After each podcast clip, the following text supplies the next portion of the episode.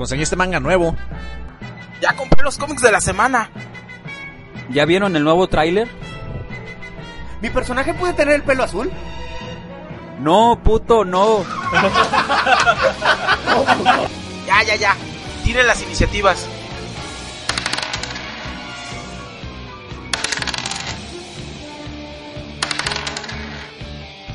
Frente a ustedes tienen una puerta.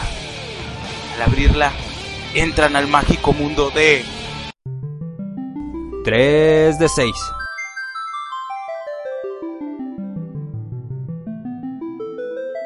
Así que pues. Ya, ¿no? Bájale, pues sí.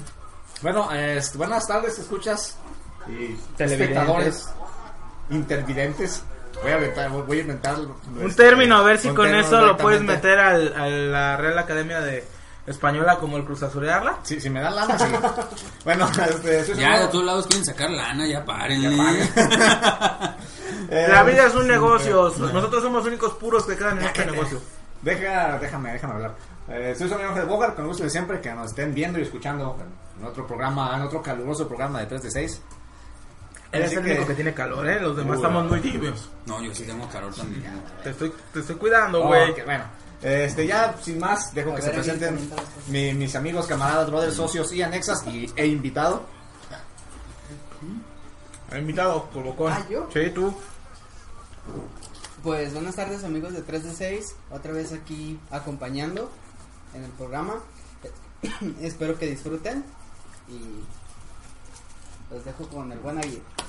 Hola, espero que estén Va a ir sobre la papa. y- Bueno, bueno, este, bueno, espero que estén con nosotros. Por favor, compartan, sugieran los temas y traemos noticias eh, de, ya saben, del mundo del Del mundo, mundo friki, mundial. geek, etcétera, del mundo mundial. Entonces, por favor, denles like y compartan y los dejo con el buen y excelentísimo, sublime y excelso Marvel Boy. Fíjate, fíjate, quiero que sea la última vez que me presenta él, ¿eh? fíjate. La neta, no sé, yo, yo, yo, yo, yo, yo, yo, yo encontré esa presentación con mucho sentimiento. Sí, de hecho. Es la última vez que me presenta él. No, ¿Cómo no? Si ya, si- De ahora en adelante me presento tengo un yo primero. Tengo un papel firmado que dice que te representa. No, ¿qué estás loco? Yo no he firmado nada, estás pero bien Ya, loco. preséntate. Buenas tardes amigos de 3 de 6, soy el Marvel Boy aquí listos para pegarle hoy en, en nuestro programa. Esperemos que este que les guste, que se diviertan. Los dejo con mi camarada amigo y anexas. ¿qué tal banda? Soy su amigo Jordan con el gusto de siempre. y Pues esperemos que les guste el episodio de hoy de 3 de 6 y pues como ya lo, lo están viendo y escuchando, venimos con toda la actitud y pues relajados, como ya lo dijo acá mi canal Ángel, con un buen de calor, pero pues esperemos les, les guste el episodio de hoy y pues sin más, Pergaminos. A, la- a los pergaminos. ¡Pergaminos! Pues fíjense que Netflix va a cancelar Sense8. Sensei. Sensei Sensei, ey. 8. No sé por qué, no sé si tuvo mala- baja audiencia, porque se le pegó a algún este, ejecutivo la gana, pero la van a cancelar. Ya está terminada la segunda temporada y va a ser todo lo que va a dar la serie de, de- de televisión. Pues para lo- este para el para el mundo del cómic es bueno que le esté yendo muy bien a, a la Mujer Maravilla en el cine. Sí, sí ha tenido una bien. aceptación muy grande tanto de gente experta como de gente neófita en el tema de los cómics y, y se está disfrutando mucho. Las sanas del cine están reflejando que es, es un éxito la película. No la he visto, dicen que tiene cortes muy interesantes. Vamos a esperar a ver qué tal está. me gustaría verla ahora, pero no creo, más bien yo creo que yo Es que la veré el en- martes. la- la bueno, como ah, yo- para agregar algo, en Estados Unidos, nuestro queridísimo amigo país del norte, que es la cosa más rara del mundo, se les ocurrió a algunos cines hacer salas exclusivas para mujer. Ya, pues, Estamos. ¿Te sorprende? No, No, nomás- estamos en la época de vamos a empoderar a la mujer, que la mujer puede más que el hombre, bla, bla, bla. En lugar de vernos como iguales, hay que hacer que la situación cambie, ¿no? O sea, yo es como lo veo. Yo no sé nada. Ujú. ya ese tema no. Bueno, pues sí, es un Haces tema muy escabroso, la Sí, verdad. es muy... ¿Se acuerdan que hace un año hubo una cosa que se llamó Spider-Verse? Oh, Ah, pues resulta. Hasta videojuego tuvo. eh, Pues resulta que este año va a salir una cosa que se llama Venomverse. Mm, me prefiero el Wenverse. Sí, este, el Venomverse parece, hasta donde tengo entendido, va a ser una invasión de, de este de simbiontes que va a tomar eh, ¿Otra vez? en su nunca ha habido una invasión de simbiontes Este, Hubo que va a invasión to- de todo menos de eso. Ajá, ¿eh? este que va a tomar este en su poder a los héroes más poderosos de la Tierra Marvel y parece ser que Venom va a ser o los va a comandar o los va a detener. Pero Venom Eddie Brook. Solo, ten- solo tengo un comentario que diría un maestro de la universidad. Ya paren la masacre. No, si no tienes nada bueno que decir, mejor no digas nada. Sí. Mejor no digo nada. Este, y eh, esta semana ya es como es una tradición con todas las películas Marvel de que varios de sus personajes principales van, va- van a visitar este hospitales. Este, esta semana le tocó a Tom Holland ir a hacer su, su acto de presencia en un hospital en Los Ángeles. Los niños muy felices. Qué bueno. Al final de cuentas es Spider-Man y este, eso es muy bueno. Este, la temporada final de Game of Thrones llegará hasta el 2019. Chinga su. Vamos a ver qué tal está. No, y espérate, es llegar al final del 2019 y ¿por qué no vamos a hacer spin-offs de la serie y vamos a seguir claro, eso ya los- lo habían a- a dicho. los- Criaturas fantásticas. Ah, esa. Rogue One. Y nos la podemos llevar. La del origen de Voldemort. Ah, Eso, eso No, es pero fans, ¿eh? ese es Eso es de fan. fans. No, ya, ya dijo, ya dijeron que sí, que va. Ah, Ah. ¿neta? Bueno, Sí. Chale, Game of Thrones cover no, lo que pedo.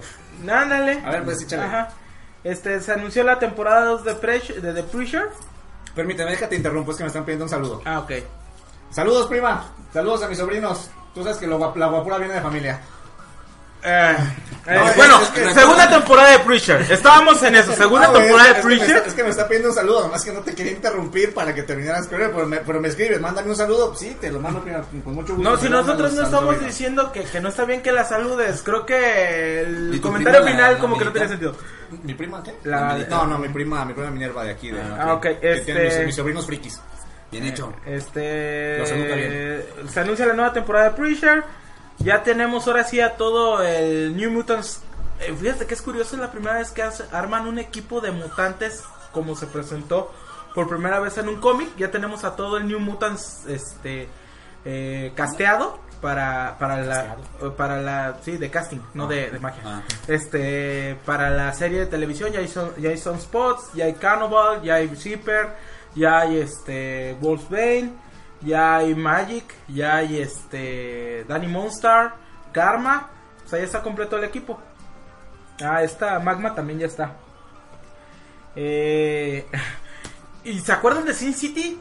Regresa, pero no en afiches, regresa como serie de televisión. Oh, Dios, Jesús mío. Pues mira, No manches. después de Sin City 2, este, yo solo espero que vaya para arriba, sinceramente. Sin City 1 fue una joya, pero Sin City 2 está de las Es que de ahorita que dices de serie, perdón por interrumpir, pero no sé si recuerden, pero al día de ayer, en la noche no podía dormir para variar.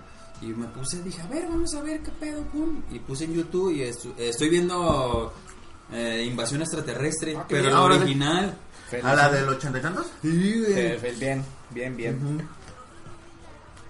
Y es todo lo que traigo. ¿Alguien más trae algo? Sí, a mí se me permiten, este, Sí. para toda la banda que nos gustan las figuras, eh, en esta semana acaba de salir la figurita de plomo de DC de Constantín, vale la pena, la neta Ah, está la bien los- chida. La del ajedrez. Exactamente, la neta está muy chida la No es figurita. ajedrez, es nada más figura de Este, también en otras noticias de, para variar, que doy noticias de lucha, pues eh, ya se presentaron Máximo y la Máscara en The Crash. Era obvio que se iban a ¿Qué, presentar era- ahí. qué es de Crash? Disculpa. The Crash es una empresa que salió en Tijuana y es una empresa comandada por Conan.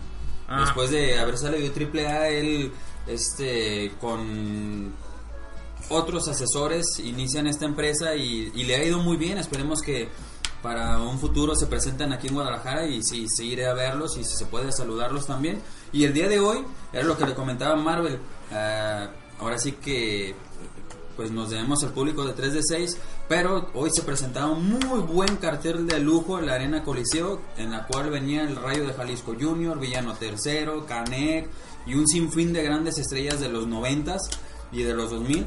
Y pues aquí estamos pegándole, ya averiguaré qué tal con los amigos ¿Cómo ahí de la, de la Coliseo, a ver cómo se puso, ya se los Se los chismearé. También, también para, no sé si recuerden que alguna vez ya comentamos que iba a venir Tamashi Nations aquí a Ciudad de Ah, México. sí. Pues, ¿Saben qué onda? No hay boletos. ¿Se alcanzaron Ah. boleto para el fin de semana? Bien, para los gracias. días? Qué bueno, aprovechenlo. Es una muy buena exposición Sí. de figuras de Tamashi, obviamente, pero ya no hay. O sea, ¿Dónde sí, es? en... en- Ah, Es en la Ciudad de México. en no recuerdo, ah, no recuerdo, no recuerdo. Ahorita checo y te, y te digo, no recuerdo sinceramente.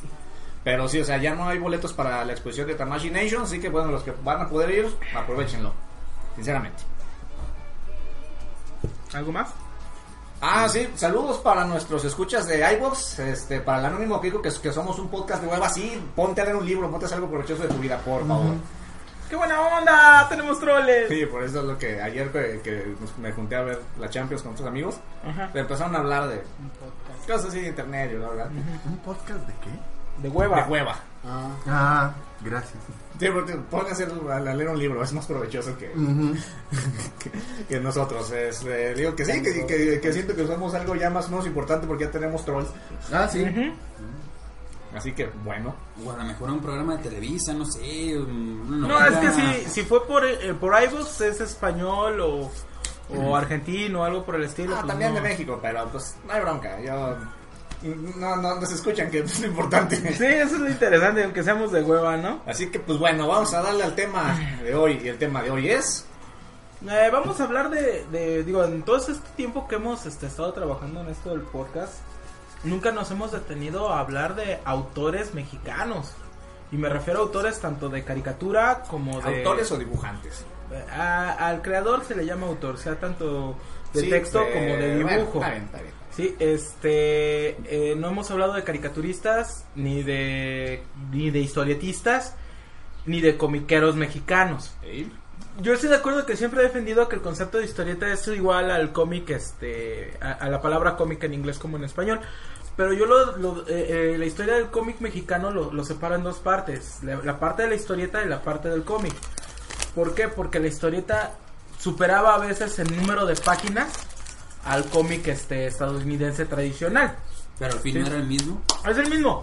Pero los historietistas este, mexicanos dibujaban un cómic, un- una historieta por semana. Y estamos hablando que a veces eran 64 páginas. Ujú. Sí, a la semana. Mientras en Estados Unidos siempre ha sido mensual la edición de, de los cómics. Por eso e- es, donde diferencio yo la situación del historietista con el comiquero. Pero que no vendría siendo lo mismo, es como en el manga. O sea, Sí, el no, manga no, no, se, no. se le llama por el país, ¿no? Pero no, no, sí, no, no, no, no, o sea, eso no te lo discuto. Pero ahorita lo estoy haciendo resaltar un poquito por la diferencia de la carga de trabajo, no porque no sea lo mismo. Ajá. Sí, eh, para darle un significado diferente a la gente que en nuestra actualidad ven- dibuja Este, mucho cómic y muy bueno, y separando de lo que hacía la gente de, de antaño. ¿Sí? Bueno, eh, yo, yo creo que que... a fin de cuentas es lo mismo. Exactamente lo mismo. Este, de, de la primera persona que les quiero platicar es de, José Guadalupe Posadas. ¿Sí? Eh, mucha gente dirá, bueno, ¿y él quién era? Él fue el creador de la Catrina. ¿Sí? No, del dibujo de la Catrina. El dibujo de la Del- del Catrina. dibujo de la Catrina como lo, concebe, Esa- como lo concebimos exactamente, esa dama de sociedad esquelética. Bien vestida. Bien con vestida, el sombrero, flores Guantes. Lo interesante de esto es que la caricatura de Posadas estaba prohibida en, el- eh, en, en la época de Don Porfirio y en la época de la Revolución. Ah, a ver, entonces, a ver, entonces si dices que, que eh, viene de la época de Porfirio, estamos hablando que... que es Posadas, es 1910, 1930. Sí, más o menos el tiempo de Ok. Posadas. Sí, fue este muy muy criticada o, o muy perseguida porque salía primero en, en La mamá del agüehuete y, Pues, y- pues, sí. y luego salían Los agachados. Eran periódicos independientes que no estaban bajo el control de la República, Sí, que que, hacían muy- una crítica muy muy destructiva, satírica. no, no destructiva, Destructiva. hacia el gobierno de, que era, de era más o este- menos lo que te muestran en la película del Tigre de Santa Julia. Ándale. Lo- Los, los periódicos. Los panfletos que sacaban. Que, sacaban Ajá. en contra de Victoriano Huerta. Exactamente. Ok. Saludos a China Cas. Era, era muy perseguido por el hecho de, de tener esa crítica contra el gobierno. Pero siempre se reflejó la situación de Posadas de que hacía la, ver a la, a la, a la Catrina como una, como una situación pesada, pero que al final de cuentas a todos esos de abajo, golpeados, este, maltratados y empequeñecidos, este, gente de, nuestro, de, de, de, de- nuestra sociedad mexicana, ella los cobijaba como diciendo, bueno, ya llegó el momento de irse, yo los cobijo y les doy el confort que no tuvieron en el tiempo de que estuvieron vivos, ¿sí? Y Posadas fue perseguido, este estuvo a punto de ser ejecutado y por eso es un personaje muy importante dentro de la historia de la caricatura y el, y el cómic nacional. Se- ¿Sería el primero de México? Sí. José Guadalupe Posadas fue de los primeros caricaturistas que estuvo golpeando mucho. ¿Sabes también quién hacía caricatura pero no fue tan trascendente en ese aspecto? Sí. Este, ¿cómo se llama el del hombre de fuego? Ay, se me fue ahorita el nombre. Eh, José Clemente. José Orozco. Clemente Orozco también fue un, un buen caricaturista, pero no tuvo ese peso específico que tuvo Posadas. Ok. Al contrario, este, este, este, este pintor destacó por los murales que Sí, sí, realizaba. sí, claro, O sea, obviamente.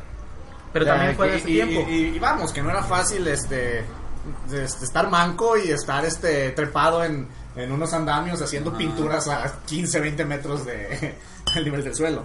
Y, y se supone que, que hay dos teorías sobre la pérdida de la mano de, de este, de, de, de- ¿cómo se llama su momento? José Clemente Orozco. de- de- Orozco. de Clemente Orozco. Unas decían que fue que cuando era niño le reventó un cohete en la mano. Y la Ah, otra decía... que, que le, había, pe- le había levantado la mano a su mamá, y se le secó. pienso, ¿no? No, Y se no, le secó. y, y la otra dicen que lo perdió en una batalla en la revolución, pero él mismo, este, él mismo decía que eso no pasó. No, es que sí le explotó un cohete en la mano. Ah, y como anécdota, la, este, la Catrina no se llama Catrina, le pusieron así. Su verdadero nombre es la Calavera Gagancera. Ajá. Y era una crítica social hacia la alta sociedad, Sociedad. porfiriana. Ajá. Que decían, Simón, todos tus trapos te- se verán muy bonitos, pero cuando están muertos todo el mundo Todo es mundo igual. es igual, Exactamente. exactamente. ¿sí? Muy cierto.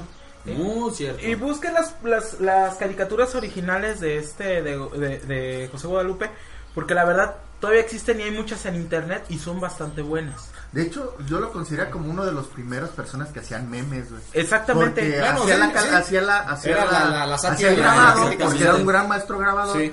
Y hacía el, glo- el clásico, la voluta, que la voluta es de México. Porque, este, y hacía la, un, un pequeño, una pequeña sátira rápida de, Sí. de uno de un párrafo. Sí, Entonces, claro, que eso que, es un que son, meme, que son los memes de ahorita. Que son los memes de ahorita, pero con unos grabados bien chidos. Eh, Pero pues ahorita ya se, llama, ya se llama meme, ya es así como más nice internacional. Sí. Muy bien. Este, después de Sí, eso, sí. después de, de José Guadalupe Posadas, nos brincamos 20 años en el tiempo porque no hubo algo tan El característico, exactamente, tan característico o formal o directo como fue este la, la, la, la Catrina de Posadas, pues, se conoce comúnmente.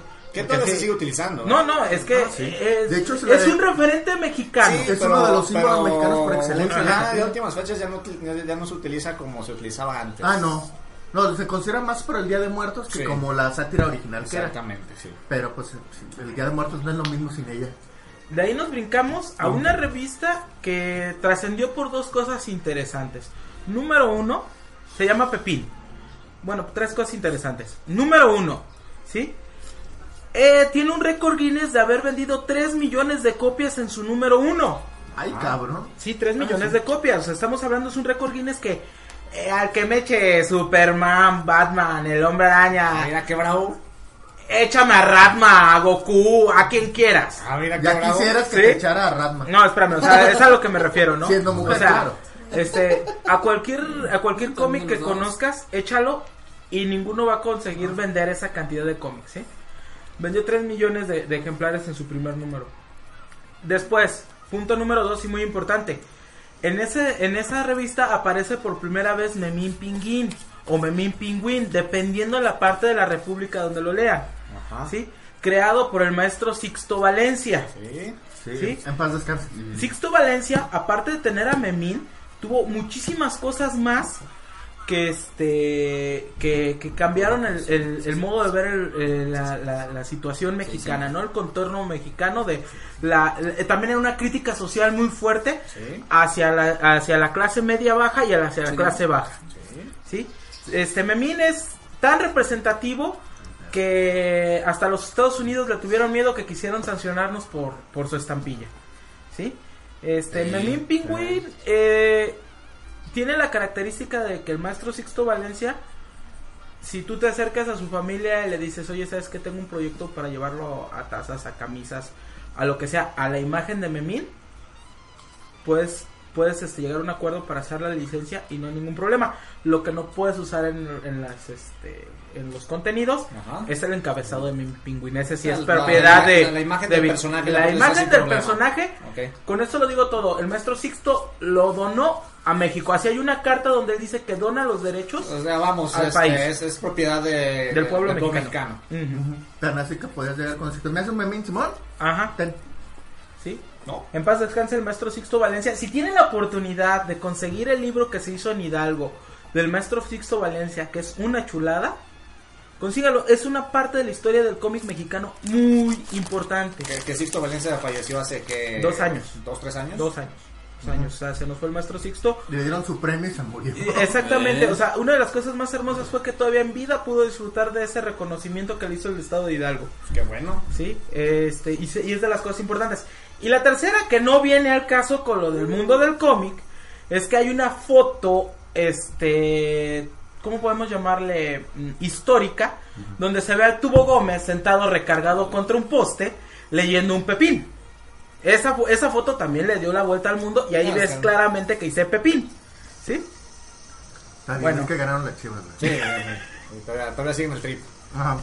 No, no, no, no, no, eso es historia. Lo del no, no sé 15 días es dudable, ¿sí o no? ¿Qué fue lo primero que te dije, Jordan? Yo, como les dije al principio del programa, si no tengo nada bueno que decir y voy a herir susceptibilidades, Susceptibilidades, mejor no digo nada. No, que luego salen los ah, y ¿Qué quieres? no? te pones acá como los americanos que dijeron, es que la imagen de Memín Pingüín es una alegoría al esclavismo y te quedas... Ay, cabrón. ¡Es cubano! Y es que, o sea, fíjate, o sea, pa- para, que veas cómo, cómo, cómo muchas personas en Estados Unidos, o sea, creen que el mundo, o sea, todo lo gira alrededor de, de Sí, Estados Unidos, ¿no? Siempre ha sido así. O sea, O sea, Ángel, seamos sinceros. no, no, siempre no, sí, que sé, el mundo pero es así. obviamente, o sea, Memín Pinguín salió por un- una, una cuestión socialmente diferente Ajá. a lo de... Es como, O por sea, ejemplo, así como ellos tienen, me voy a permitir decir la palabra, no quiero ofender a nadie, así como ellos tienen a sus negros, nosotros tenemos a los nuestros. Sí, pues. O sea, esto es para, para hacer alegoría a nuestros negros pobres. Y más, y, y más a nuestros pobres que nuestros negros, pero así es. el Bueno, bueno, tú querías... ah, Síguele este, con y- Calimán, vamos con Calimán. No, no, no. Vamos, vamos con Calimán. Calimán fue creado por el maestro Modesto Vázquez González. ¿Sí? Él, él es, El hombre. Aunque no es mexicano de nacimiento, Pero porque es mexicano de, de creación. de De Cocoro. dibujo, Ajá. de, de cocor. de creación. Él, este. Él, ¿cómo se llama? Él generó un, un trip gigante porque él competía con Superman. O sea, a ese grado estaba. Y se considera ¿Sí? que muchas de sus aventuras parecen un trip de ácido. Ajá. O sea, Fíjate, a mí me-. A mí me hubiese gustado un crossover entre él y el fantasma que camina. Pues fíjate que Sí, Es de dar, corte. Jordan, ¿Verdad porque, que sí? O porque a- al maestro, le, como es clásico aquí en México, desgraciadamente, las editoriales abusan mucho o abusaron mucho de los de los historietistas en aquella época. Y, y siguen que- abusando del pueblo. No, o sea, Eh, no, no, no, pero estamos hablando de la editorial. Ah. Este, lo del gobierno es otro rollo. Este, le, le robaron también a él sus, Sí, sus pues, es- derechos es, de es la clásica, es haciendo aquí, aquí hay lana, yo me quedo Ajá, con esto y sí, llega. sí, sí. Este, le costó mucho trabajo a la familia del maestro este, recuperar los derechos, pero ahorita hay muchos planes ya con los derechos recuperados. O sea, viene algo interesante en próximas fechas con Calimán, ¿sí? Que, que podemos regresar tal vez hasta recuperar ese gusto por la radionovela. Eh, creo que todavía aquí en Guadalajara se sigue transmitiendo Ah, en, sí. Fíjate, en, este, este, en alguna estación de radio. en AM. Se sigue transmitiendo Calimán. Calimán, Chucho, el El roto. roto, el, el ojo de vidrio. Ese me, me gustaba un buen Aguirre esa serie. Ojo de vidrio. A, a lo mejor aquí, pues, el chamaco no sabe, no, no sabe ni qué es el radio, ¿verdad? a lo mejor no, no sabe qué es, es más, yo, creo- yo creo que no sabe ni lo que es el AM. No, déjate de eso, nos voltea a ver y... Fíjate, ¿Qué? ahorita, ahorita que dices eso de AM, perdón, ahorita que estamos tocando este bonito tema, a mí me, me encantaba, pero era súper fan, inclusive en YouTube eh, los, los veo cada que puedo, o sea, casi a diario, ya en las noches que casi no, no puedo dormir. Ajá. ah, pongo al señor en paz descanse Juan Ramón Sáenz Ramón con su mano peluda ahorita que estamos tocando el tema del radio y no es una chulada de programa nada que ver con el señor que está Bueno, ya como nota también una que sigue sal- saliendo es La tremenda corte. Ah, claro. Ah. Tres patines y la tremenda corte.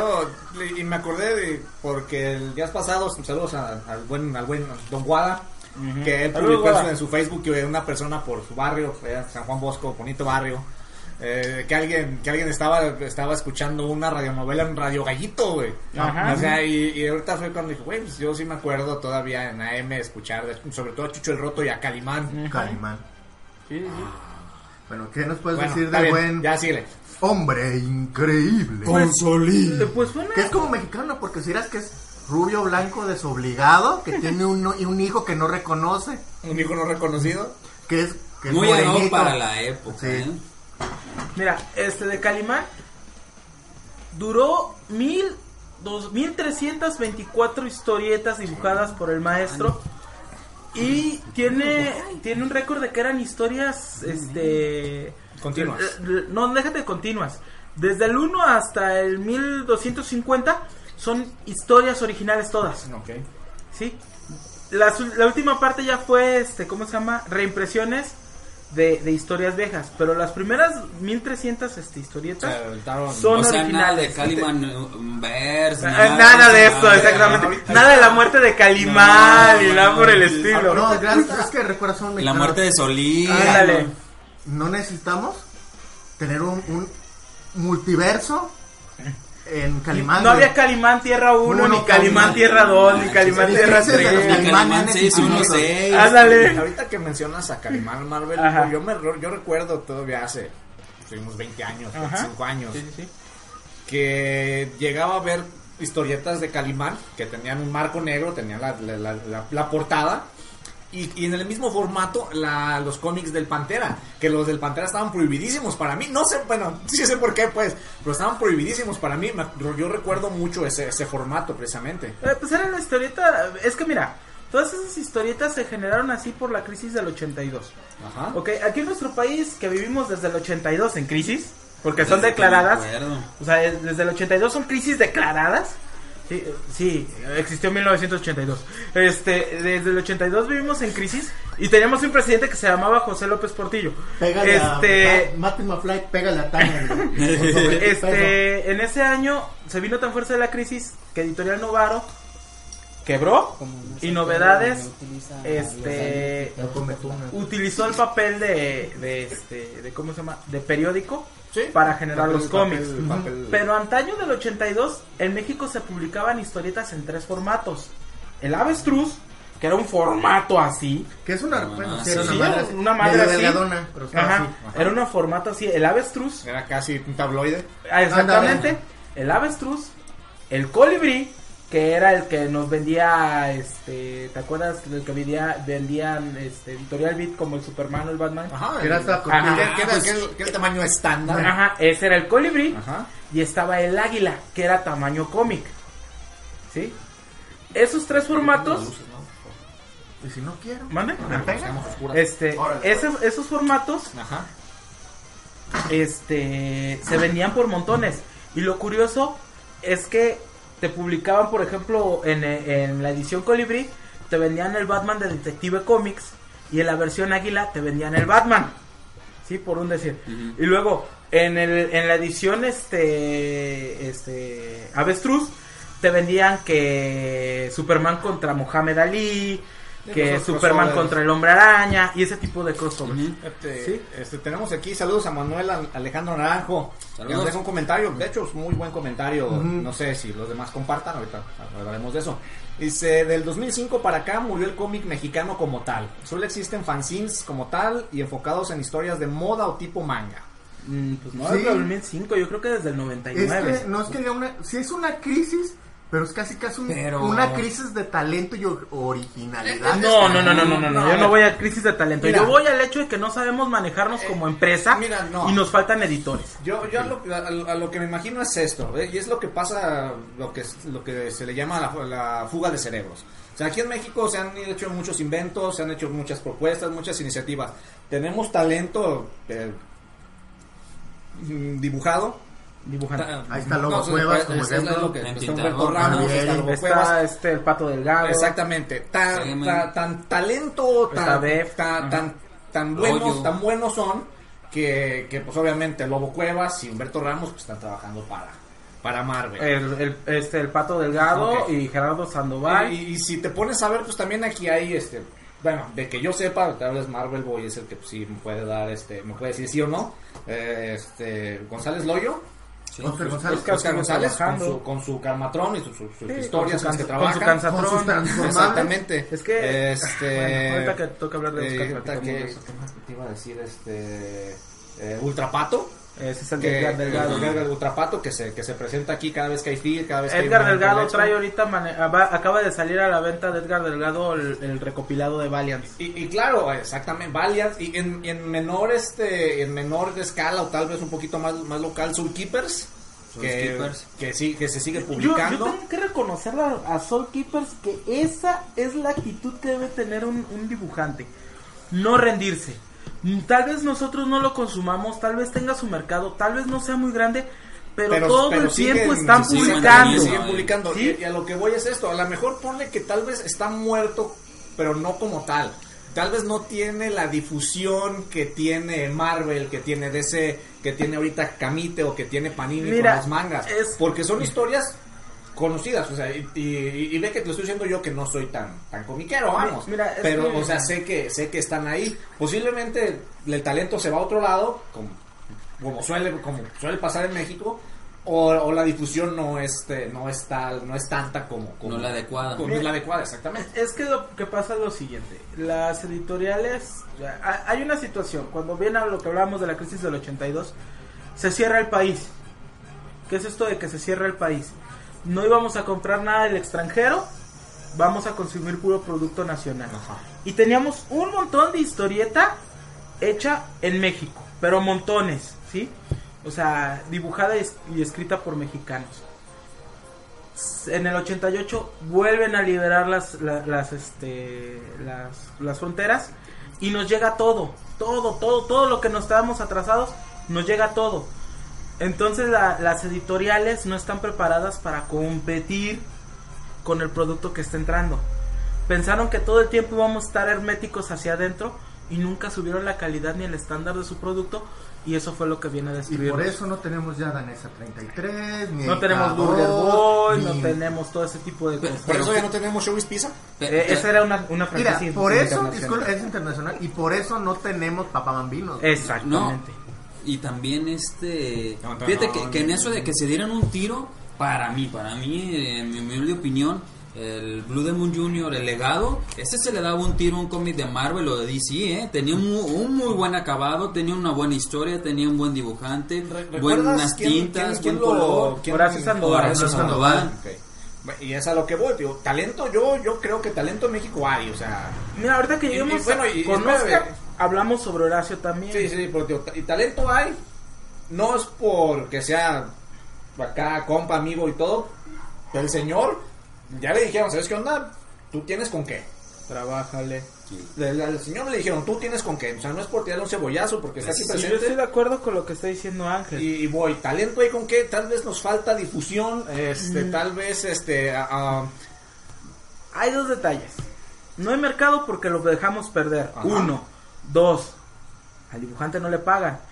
Señores, este, eh, se las voy a poner de este modo. ¿Ustedes sabían que muchos de las gentes que hacen los efectos especiales para Industrias Light and Magic son mexicanos. son mexicanos? Sí, sí. Pues casi Sí, la cuarta pero parte la- de Pixar es mexicana. Pero, pero ustedes, saben, ustedes saben que allá sí les pagan como Dios manda. Ah, sí. ¿Sí? Como debe ser, Aquí subamos a que, oye, necesito un video de dos minutos, pero no tengo presupuesto. Y si me lo haces, yo te, yo te doy publicidad. No, pues no nos vayamos no tan, funciona. lejos ahí con cuando estaba Avid, eh, que estaba trabajando en las animación de sus panamericanos que al final nunca les acabaron de pagar. Ajá. Y así quieren que la industria de animación No, es no. como Humberto Ramos que, que una, en una conferencia, y me encanta esa entrevista que le hacen, es un foro abierto donde hay mucho público que le hace preguntas Y él dice, no, es que mucha gente piensa que el, el dibujar es nomás pasar el tiempo y te haces menso y Eh, nomás dibujas. Y no, lo, lo que ustedes trabajan en todo el día, en sus 8 o 12 horas a veces de trabajo,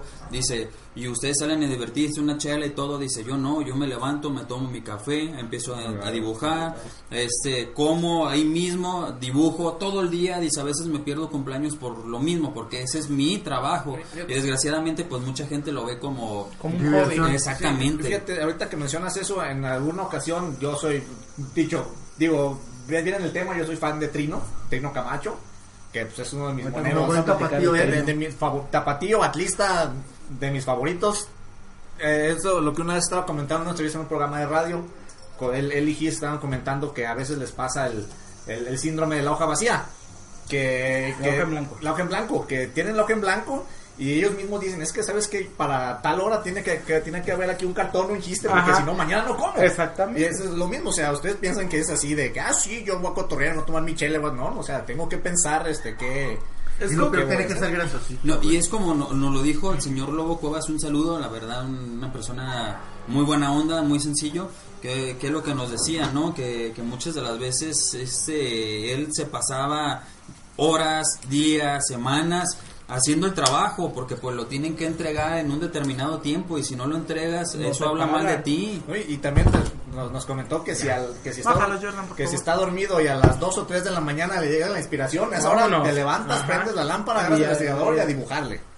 Eh, es que miren, es como por ejemplo, este eran otros tiempos, ¿no? O sea, en ese tiempo cuando la historia me- historieta mexicana vendía eran otros tiempos. Pero fíjate que también muchas de las veces yo porque lo, lo participé y no quiero quemar gente ni mucho menos, pero hubo una vez un concurso para entrar este a hacer unos pequeños cortos para el cine. Pues creo que si no mal recuerdo era para Cinemex que se iban a, a sacar esos esos Que- pequeños cortos. Que por cierto nunca salieron, ¿verdad? Uh, salieron muy pocos, yo solamente Ok. vi uno. Que aquí me refiero, me refiero al batallón 52. Desgraciadamente y muchas de las veces vas a, a ciertos concursos y resulta que pues no es lo que tú esperas, ¿no? También eso muchas de las veces te desanima, ¿no? Tú que quieres entrar a la industria de, del cómic mexicano, así como que dices, no, no, Y- gracias. Y ya, y ya, ya está el que ya está el primo del sobrino, el amigo, el vecino, o concursos que hemos participado también nos hemos llevado cada chascarrillo que cada, cada, cada mal trago que está. Ah, sí, como que hace el dibujo y al final acaba en la campaña y ni te dicen ni fíjate, te va a la feria. Fíjate, te, te voy a, te voy a hacer. Te voy a, te voy Aún a- insisto, te voy a regalar Te voy a poner un ejemplo, un ejemplo de lo que me pasó y, y lo viví hace poquito, ¿no? Este, ustedes saben que yo hace poquito, hace años trabajé en Ayuntamiento de Tonalá, este, me tocó ser diseñador, diseñar algunas cosas. Vi uno de mis logos, este, pirateado por ahí también, dije, ah, es que todo madre.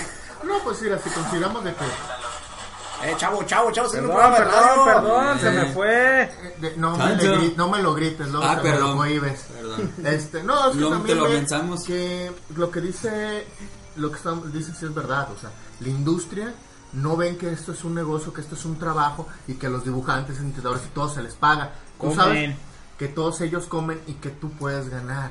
Pero el problema es de que como rastrillito muchos Es que todas las más pa' cosas las acá, quieren más de gratis. y todo y todo lo, como tú dices, todo lo quieren de gratis.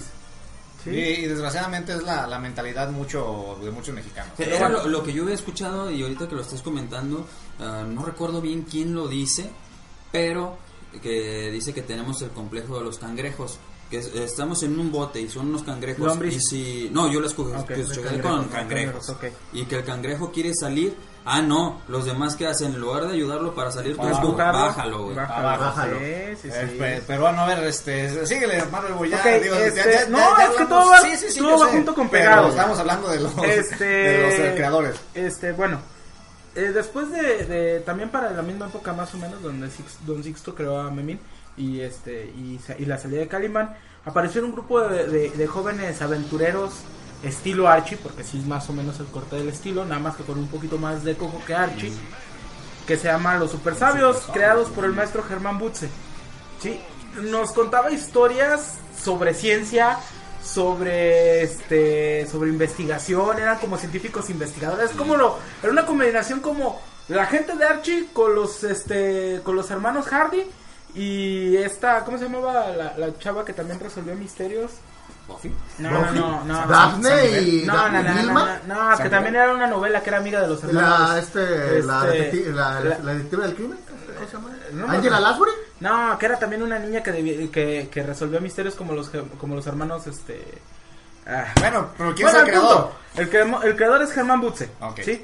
Este, y, y su obra es tan buena que hace un, un medio año salió un libro. Si ustedes van con todo, o sea, es el único lugar donde lo pueden encontrar y tengo que decir el lugar. Si ustedes van a Sambors, este, tienen hasta una copia abierta. Tomen el libro, revísenlo, viene una especificación dónde nació el maestro Germán, este, cuáles son sus creadores, digo, sus creaciones, cuáles este, son, son sus números más importantes de la serie de los super sabios. De hecho, el tomo de los, este tomo del libro de los super sabios trae un libro, o sea, un cómic adaptado de una historia que prohibió el gobierno mexicano por petición de la Iglesia Católica. Por, no, no, no, pero espérense. Hablaron de la existencia de Dios. No, no, no. De algo todavía más divertido. De cómo el abuelo de Panza, que es uno de los personajes principales de este Sí. de, de los super sabios, Ajá. derrota al diablo. Pues se puede, ¿no? De una forma tan fácil de perderle el miedo al diablo leyendo la Sí, sí, historieta. sí, sí, que la prohibieron. Ajá. Ok. ¿Sí? Dice, bueno, dice Alejandra Pérez Sarmina, saludos. Hola. Eh, dice, saludos, es triste en la mayoría de las industrias mexicanas quieran todo de a paro o de gratis. Sí, sinceramente. este, Pero, pero mira, no, No, es la culpa, no, no es la culpa de, de decir que es triste, porque tanto la gente que lo pide tiene la culpa, como los diseñadores, en este caso diseñadores, caricaturistas, pin- eh, pintores, que aceptan el trato. ¿Qué- qué, eh, yo tengo una pregunta. Este, ¿Quién tendrá la culpa? Así ¿El como- indio o el que no hace pero compadre? Lo, lo que estamos comentando ahorita de que es la culpa de editoriales, si tú quieres a veces eh, si, del dibujante, de las historias mal contadas, o de uno como consumista, ¿no? De que dices, a ver, Nemesis 2000, Spider-Verse, y te vas por el Spider-Verse. No, no es culpa también de uno, a veces es- de no apoyar. Ah, sí, sí, conocido, sí, ¿no? sí. No, pero es que no se trata. Mira, eh, es, es tanto la situación de lo conocido como el hecho de que no hay una exposición de algo más. ¿Sí? Eh, ahora que fue la Conque, todos los artistas mexicanos que fueron salieron felices. Porque todo mundo llegaba a pedir trabajo de ellos, tanto lo que tenían en exposición en, sus, en sus mesas, como lo que estaban haciendo en el arte Sally. ¿sí? Salieron felices porque iban niños de 7, 8 años, chavos de la edad de David y ¿Tienes este y, no por eso, niños de 7, 8 y chavos de la Chavos, edad de David. Pues- este pues es don, ¿eh? eh, eh, yo no dije que no fuera don, yo dije de la edad. ¿Eres dos? Sí, sí, sí es don. No me, hagas- no me hagas este dormir con los peces esta noche. No va a entender Bueno, el chiste, tengo- no la ha visto. no tengo la ha visto, no ha visto la película. Bueno, síguele. este, salieron muy felices porque la gente consumió su producto, porque la gente se arriesgó, pero es que había una exposición. ¿sí? Y estaba Smash que llevaba a Marvel y a DC, que es el digamos Sí, que es la tienda monstruos, que sí. vende Editorial Sí. Televisa y también vendió bastante. Sí. Pero había las dos opciones, ¿sí? Sí. Vas al Sambors y lo único que encuentras en español mexicano, por llamarlo producto ¿Es la mexicano, carta del café? eh, no, es el libro de, de los super sabios y la revista de la Conque. Y no hay nada más. Porque está el de Crimson, pero... También tiene Pero el Crimson ¿no? está hecho en Estados Unidos. Eh, está hecho, es hecho en Estados Unidos por Oscar Pinto, Humberto Ramos y se me fue el nombre del otro cuate. ¿Sí? Fíjate, pero tenemos otro otro otro comentario, Manuel Alejandro, dice, es cierto lo que cuentan. En Estados Unidos puedes tener tu cómic independiente y tratar por un tiempo, entre comillas, Ujú. 5 o 10 números con la facil- facilidad de poder, poder distribuir de manera considerable. Acá tenemos que invertir y ya logrado el cómic, Sí, suplicar literalmente. Que lo compran. que en alguna tienda nos, nos Lo los vendan. para vender. Mira, yo estoy de acuerdo con, con él. Pero por ejemplo, este, ahorita hay novelas gráficas que se están vendiendo de editorial mexicana. Ahorita no me acuerdo cómo se, le- se llama la editorial de Edgar Delgado, donde está Fix- ficción, Fiction. fiction, sí. Ellos están trayendo ahorita nómadas del del del, yel- del yelmo, Nómadas Es- del yermo. del yermo, gracias. El Ultra Pato y el Valiant. Ajá. Y de Valiant hecho, y, de hecho chido, ellos abrieron una convocatoria para que mandaras tu concepto de arte o de historia escrita para ver si podías, podían hacer algo contigo para desarrollarlo. ¿Qué es lo que pasa? No es nada más es culpa de que no estén los canales tradicionales de, de distribución. Señores, tenemos una cosa que se llama Facebook. Tenemos el ¿Cuántos- Internet. Ajá. ¿Cuántas historias no han despegado del Eh, Facebook sí. hacia adelante? Sí, nada más se trata de trabajar.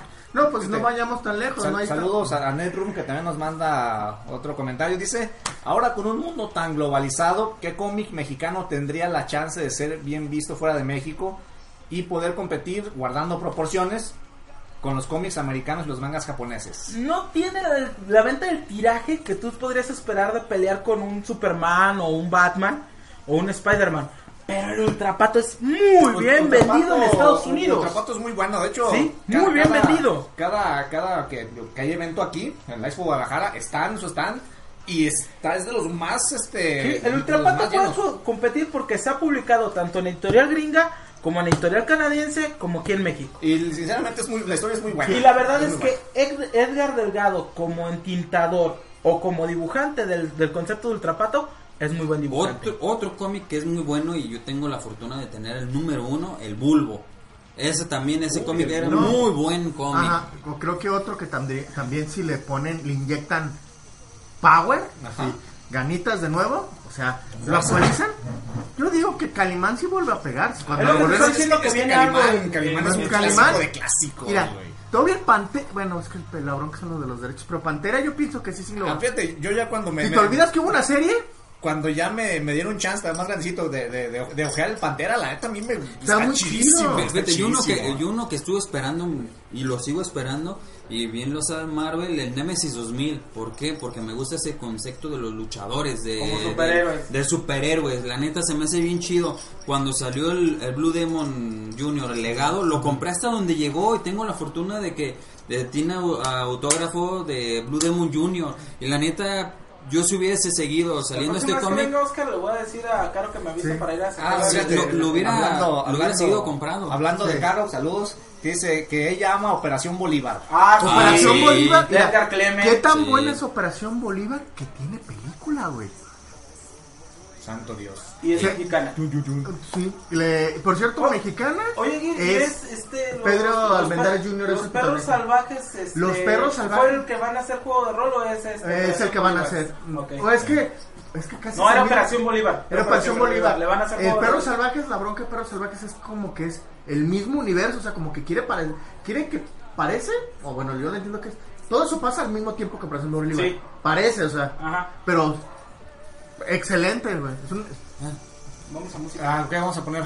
En, Este, el intro de Calimán. en radio. Es Ah. cortísimo, ¿eh? En, en radio vamos a poner Calimán y aquí seguimos. Pero es cosa de rápido, son Ah. 7 segundos. Saludos avisamos, a, pues. a Ahí va. Ravi Dauri. Saludos a Saludos.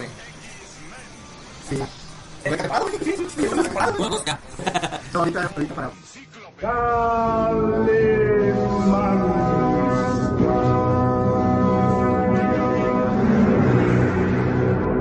Caballero con los hombres, galante con las mujeres. tierno con los niños, implacable con los malvados. Así es, Calimán, el hombre increíble.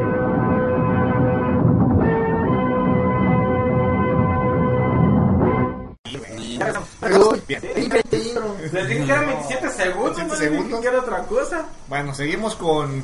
Ah. Es que no son crea- creadores, son creadores, cartunistas. No, es que mira, es Es que, es todo que es un elemento. El caricaturista mexicano es todólogo porque a veces el mismo se intenta, Mira, el mismo. mira, hace- no, es que es tan fácil y sencillo. No, o sea, a lo que, a lo que dice aquí, que él mismo se inventa y se reinventa. Pero todo empieza con una caricatura. El cómic es, un, es una secuencia general de caricaturas en, en varias viñetas. La caricatura es una sola viñeta. Es como te digo, todo va junto con pegado. Sí, sí, sí. Sí, por eso era importante hablar de posadas, hablar de, de este, de, de- de todos los que estamos hablando. Sí, pues. A mientras que vas. Y hablando de los grandes maestros de la tira cómica y de la historieta mexicana, se encuentra uno de los grandes titanes emperadores de esto. O sea, es el buen y maestro Gabriel Vargas, en paz descanse. Este, que creó, creo que una de las revistas, de las, del cómic urbano, porque es la verdad, el revista urbano más significativo y más cercano a las personas de su periodo, que es la familia Burrón. Uy.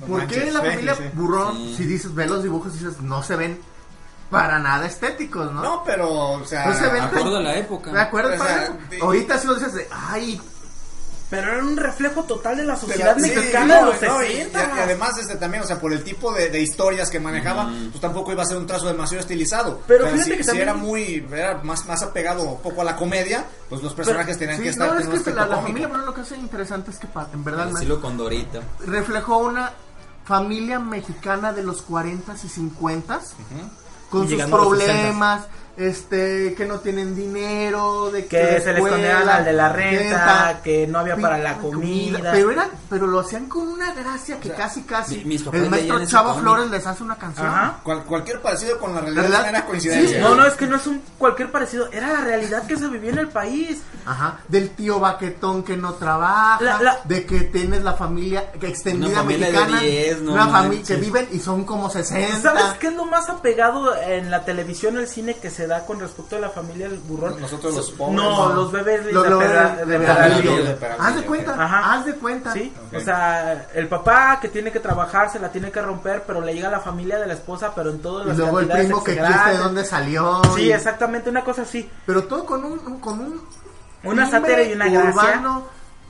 de la Ciudad de México, porque Sí, todo sucede ahí, no existe la razones. provincia en el cómic Sí, sí, por nacional. razones. Este, te enseña, pero lo peor es que te dicen, es que me fui a tal mercado, tal mercado existe. Dicen qué ruta de camión Ajá. y la ruta de camión existía. En ese entonces, todas las rutas de camión era la ruta 100 en la Ciudad de México. Entonces la bronca es en que literalmente te enseñaban el espacio urbano. Entonces, Gabriel Vargas hace una mancuerna tan hermosa con el surgimiento del cómic nacional que donde empieza, pues, él conoció a, a a a Rius, a este, a, ¿cómo se llama? A, a Butze, a, al Calimán, que ahorita se me olvidó el nombre. O sea, los conocen, eh, trabajaban a veces en el mismo estudio, en el mismo estudio todos juntos. o, o- dibujaban en el mismo periódico. Exactamente.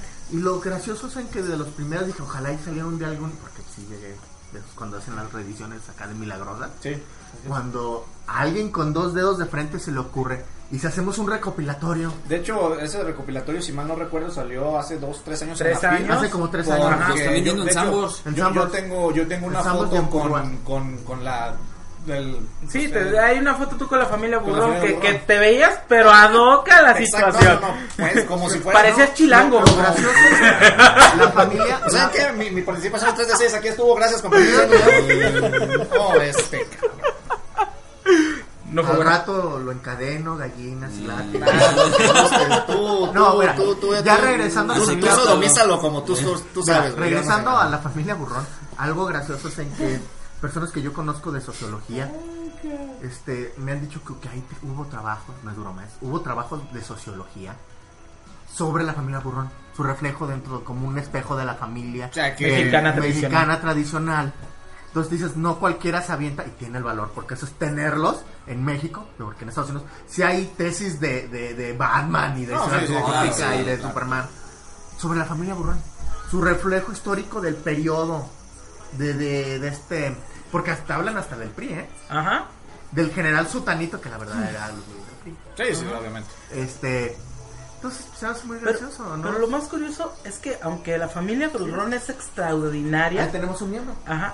Digo, aunque la familia Burrón es extraordinaria, para mucha gente no consideran que sea el mejor trabajo de, de este De- del, del señor este Vargas. del señor Vargas. Dicen que antes de la familia Burrón tuvo una familia todavía más ácida, más pesada, que fue una exposición más corta.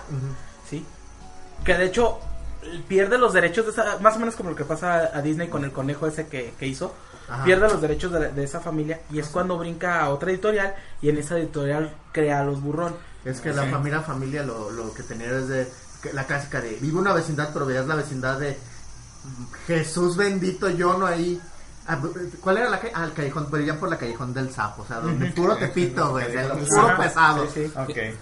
Fíjense, ah, de lo que estábamos platicando, que le estaba diciendo acá mi hermano Ángel, era de que un cómic que a mí me gustaría que en la actualidad surgiera uno y lo está lo estaba intentando hacer y de hecho vi muchas viñetas que mis respetos y siempre lo he dicho, lo seguiré diciendo al buen Incor, que fue el que me enseñó a mejorar mi entintado, pero muchísimo y se, lo estoy muy agradecido. Me enseñó varias viñetas, eh, las cuales se las mostré también a, acá a mi, a mi hermano que te hablaba de, de un cómic de los aztecas, si no mal recuerdo, sí. y no, no, no, una chulada de trabajo. Desgraciadamente, como lo hemos dicho, la, la falta de apoyo, ¿no? Ese es el, el problema. Muchas de las veces tienes que estar taloneando, tienes que estar pidiendo favores, como lo decían en el comentario pasado, ¿no? A mí sí me tocó saber de varios, había una librería acá en un supermercado donde varios varios dibujantes independientes dejaban su cómic y le decían, ¿qué onda? Hazme el paro, ¿no? A que lo a tenerlo aquí para ver si alguien me lo compra y sí es algo feo pues algo feo de que en, en tu mismo país no te estén apoyando no Este, Saludos a, John Luffy, ¿qué onda? Hola, Que, Luffy. eh, bueno, esto también, lo que habíamos diciendo, digo, no es porque está aquí, no es porque sea nuestro amigo, nuestro carnal. Dice, Necesitamos buenos dibujantes como el, como el buen Jordan que se anima a publicar. Pues es que mira, es que ahorita es difícil, yo siento, no sé, salvo lo que puedan opinar además, es difícil y no, no es, no es difícil porque tienes redes sociales, este, tienes Twitter, tienes DeviantArt, o sea, tú puedes hacer tu, tu propia galería con dibujos, puedes, puedes hacer este cómics digitales, o sea, sí, es una, es una chamba y es este, posiblemente como todos de aquí, Jordan, que trabajan, nosotros trabajamos, pues lo puedes hacer en tus tiempos libres, ¿no? Ya llegas a trabajar todo cansado, todo perreado, te pones un rato a darle, te pones un rato a trazar, al siguiente día das el color digital, trazas en digital y lo subes. O sea, sí, yo sé que es difícil y no, pero de que, de que se, yo digo que se puede. Mira, este, es como por ejemplo, no sé. o sea, ¿qué pasó con Gerardo Sandoval? Gerardo Sandoval trabaja para un estudio de arte y de diseño. Él llegaba a las 9 de la noche a su casa y se sentaba a dibujar cómics hasta 3, 4 de la mañana y al día siguiente regresaba a, A trabajar trabajar, sí, normal. Sí, ¿qué es esto? El hecho de estar trabajando y peleando por su sueño lo llevó ahorita que está dibujando Venom. Yo, yo fíjate que te- tengo que decir algo, a lo mejor no tendría que decir, pero lo voy a decir. Este, hace unas dos semanas recibí un messenger ya en la madrugada. Dije, ¿qué pedo, no? Lo reviso y era el señor Loyo y ahí se las dejo. Ahí está, digo, Bueno. digo, son ya van dos personas que contactan a Jordan de las altas esferas dibujantes que Regresando a este... Ay, y dice que si necesitas un escritor que está Marvel hoy. no, está bien, está bien, está bien. Este, regresando a... Ah, a- espérame, es que ahorita que, que Jordan mencionó al buen Incor, pues, mencionar que, que Incor tiene su, su- tuvo su cómic Sí, los del Baspacu. las no, Baspacu y Brujas. Brujas también, Brujas, que ganaron un el, el el- concurso. el de Mesif ah, hace uh, Uh, ya, yo, yo, yo, muchos años, de hecho, 97. de hecho yo tengo saludos también al buen Sor que también tuvo, saludos. tuvo tuvo que tuvo su, Su trabajo ahí. participación, exactamente yo afortunadamente tengo los dos cómics de brujas firmados por los dos de hace añísimos No, y, y este compa, Incor, les voy a decir por, por qué Incor. Él me lo platicó. Dice que se puso ese apelativo de artista. ¿Por qué? Porque tuvo un maestro en el que decía, usted es incorregible, cabrón. Incor. Y de ahí se quedó. Bueno, regresando a, a- a- más, más bien, centrándonos de nuevo en un poquito más de la estructura que venimos platicando, porque como dije hace rato, todo viene junto con pegado. Sí. Este, Es está paquete. Eduardo del Río. Es el pack. Ándale, está Eduardo del Río, quien es mejor conocido por todo el mundo, es un caricaturista muy importante de México, llamado Rius. Ah, Rius. Rius es el grito del pueblo oprimido en la década de los 60 contra el gobierno mexicano. Sí. ¿Sí? Al grado de que al buen Rius lo llegaron a meter a la cárcel, lo llegaron a secuestrar. Sí. ¿Por Oiga, qué? una amenaza No, no, ahorita les voy a platicar una, una anécdota rápida. Este, lo llegaron este, a golpear. ¿Pero por qué? Porque él contaba el clamor del pueblo que decían, es que, por un decir más o menos, ¿no? Con cinco pesos la arma la familia mexicana para todos sus gastos en esa época. Ahora son, en la recuerda que actual- ahorita, Son 96. que ahorita son como... 96. No, ya le subieron, ¿Ya? ¿eh? ya dijeron más. Sí. Creo que dijeron que eran 250 Ah, ok. varos al día. Ah, Ok, con eso todos No, espérate, bien. no, a la semana, perdón. A la No, semana. Sí, sí, ya, no, no, Con, está con bien, 250 a la semana sí la armamos. Bueno, este. Y él protestaba, creó a Calzón Sin investigador. Ay, que eso no tiene más. Ajá, no tiene- que él estuvo siempre en contra de la, de la versión de Arau de su película de Calzón Sin Calzón investigador. Este, los de, los agachados se llamaban aquí. Los, es que estuvo en los agachados, Chados, luego estuvo, estuvo- pero estuvo dibujó en proceso. eh, Eh, cuando- hizo caricaturas de todo, de todos y, Y contra todos. y contra todos. Agarraba parejo si era contra el foot, si era contra la iglesia católica, si era contra judíos, ¿Sabes a si era contra recordaste? protestantes, era contra todo el mundo. Al conejo marihuano, güey. Mm, Me acordaste ahorita. Sí, pero Rius, eh, Rius, este, digo, no tengo nada contra el conejo marihuano, pero Rius Porque tenía muchísima elegancia en sus cartones. No, es que mira, lo que tenía, lo que tiene el gran maestro Ryu Ajá. es que es el maestro así sublime de la sátira política. Sí. O sea, le tenían tanta admiración, pero tal vez tanto miedo de que un dibujo de Ryu con una pequeña frase Cambiaba el acababa, país. ¿no? ¿Por qué? ¿Qué- Líder de opinión. Sí. un líder de opinión, ¿por qué? Porque no puedes hablar de la historieta política sin hablar de Ryu. Exactamente. Fue el primero que se le ocurrió, oye, ¿y si hacemos? Y, se- y el vato le tiró a todo, a la iglesia. A todos, A parejo. todo. Pues sacaba eh, Inspector Calzón cuando hizo el recopilatorio, Ajá. que después hicieron la película, que está muy buena, véanla. Pero él está en contra de su adaptación Son- de, de de Arau. porque se quedaron bien cortos, Ajá. porque no hay frase que no le tire a alguna clase política o güey con dinero. Y le pegaba a la clase social baja, media y alta. O sea, A parejo. todo, a parejo. Ser. A la iglesia y a todo. Entonces, Uy, pues ¿qué hizo? De que no solamente hizo su propia revista, que es el, el, el Chamuco, después los hijos del Chamuco, Ajá. porque ya no estaba él. Eh, pues no sé, güey, o sea, no puede, el, un trabajo de Rius es admirable porque tuvo la tenacidad de seguir adelante, siendo que en el, el movimiento 68, que muchos los desaparecían, los golpeaban, y, él seguía al pie y... Con respecto a eso que está platicando Aguirre, hay una anécdota de que llegan por él los judiciales en esa época del 68-70 a su casa.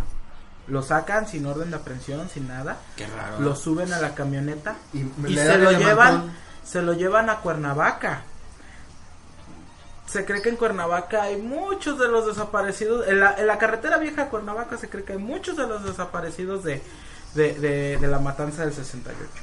Dicen que es una zona donde se aparecen muchas, es- hay muchas apariciones de almas y cosas por el estilo. Fíjate, Y ahorita que estás aprovechando el momento exacto, para mí un buen tema de un cómic mexicano que ojalá se llegara a hacer sería un, uh, un cómic que hablara de sus leyendas, porque México es muy rico en leyendas y qué mejor no de exponerlas en un Sí. cómic. Tan, tan rico que tenemos tres programas de leyendas nosotros. tres, tenemos como seis. No, son, es que te digo porque los, estoy- Ajá, los sí, estoy sí. escuchando por eso. eh. Bueno, entonces se lo llevan a la carretera vieja de Cuernavaca y donde para, de repente llega una camioneta del ejército. Chin, el judicial, la idea de, de levantar a Rius era nada más meterle un susto. Llega el ejército y le dice el, el- el encargado de la misión de, de los judiciales, le dice, hijo güero, si cortan armas ya te cargo aquí. Así le dice. Dicen que Rius se soltó, o sea, me refiero no de- del estómago, sino que en ese momento se soltó. Yo estaba- sí me voy a soltar el estómago. o sea, se hizo del baño, o sea, de, de la impresión, porque baja la gente del ejército, se oye el corte de cartucho Dije que ya me cargó. y dice Ríos, ya me cargó. Sí. Se bajan los, los, los judiciales y hacen corte de cartucho. Y se acerca, se acerca el, el- el oficial del ejército y le dice, ¿es este? Sí, es este. Lo baja, lo venda, y le dice, prepárate güerito, nos saludas al Dios que no quieres. Y lo... Y de repente oye que se arranca la camioneta del ejército y llegan los judiciales y dice, pinche güero, qué suerte tienes. Lo suben, lo regresan a su casa, Río se enferma y desde De ahí un tiempo ahí para, se hizo diabético. para, para. Dice, no, ¿sabes no, qué? Es que esto ya está muy cabrón, le voy a parar tantito. Dice Netroom, ¿se acuerdan de los cómics, de los cómics Videorrisa que eran una Sí, parodia de las series y sí, películas sí, del momento? Sí, vagamente Sí, me Sí, recuerdo me recuerdo ¿Sabes? también a los mil chistes. Sa- ¿Sabes también cuál? ¿Es el mismo creador? ¿Sabes Sí. cuál, cuál tengo yo? Y, y vuelvo Quesada, a... algo- era algo así de Quesada, y- y ¿Eh? el de mil chistes. Eh, no me acuerdo quién era, pero es el mismo creador de Videorrisa que el de Mil Chistes. Y vuelvo a tocar al buen Inco, que fue un regalo que, que tuvo de su parte. Son dos cómics que inclusive hasta los forré con papel conta. Y pues es una historieta mexicana, me refiero a los sensacionales de lucha. Y los tengo bien conservados y no, son Ahorita una que estás chulada. hablando de los sensacionales Una de lucha, chulada. este uno de sus creadores de portadas más importantes Ah. porque los interiores este son muy diferentes Sí, a la portada. a la portada. Pero la portada son pinturas. este es eh, y es de los más importantes es Rafael Galul. Gandú. Sí, él así tiene un arte el señor para las portadas del Sensacional de Luchas. Pero de hecho, chingón. hace un año sacó un compilado de todas sus mejores portadas, que es una chulada. Sí, no está caro, creo, creo, creo que cuesta como 350 pesos. Sí, porque después de que se terminó el Sensacional de Luchas, hizo Bellas de Noche, Ah, sí. cosas por el estilo.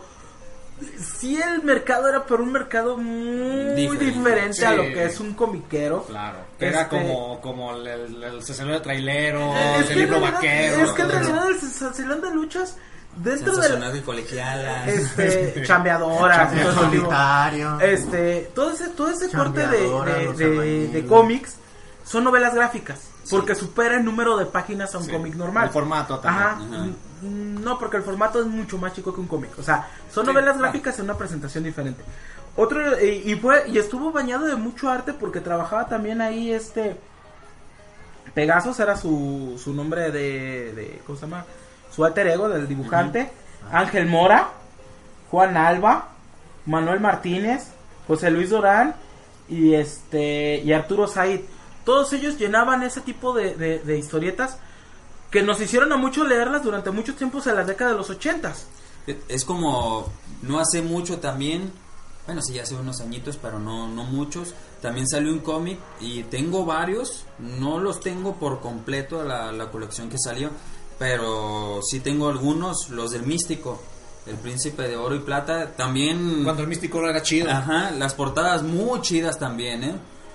Bueno, después de eso llegó el maestro Oscar González Guerrero, que en paz descanse, Paz que descanse, acaba de fallecer hace un par de semanas. Este, creador de Melinda Linda. Ahí. Este, mucho tiempo dibujó el Capulina, el Capulinita. Capulina, Capulinita. Capulina, Ajá. ese es clásico. Este, ese. Volvemos a los formatos. Había el, Ajá. Capuli- Capulinota. el Capulinota, que era tamaño tipo avestruz. El Capulina, que era tamaño cómic.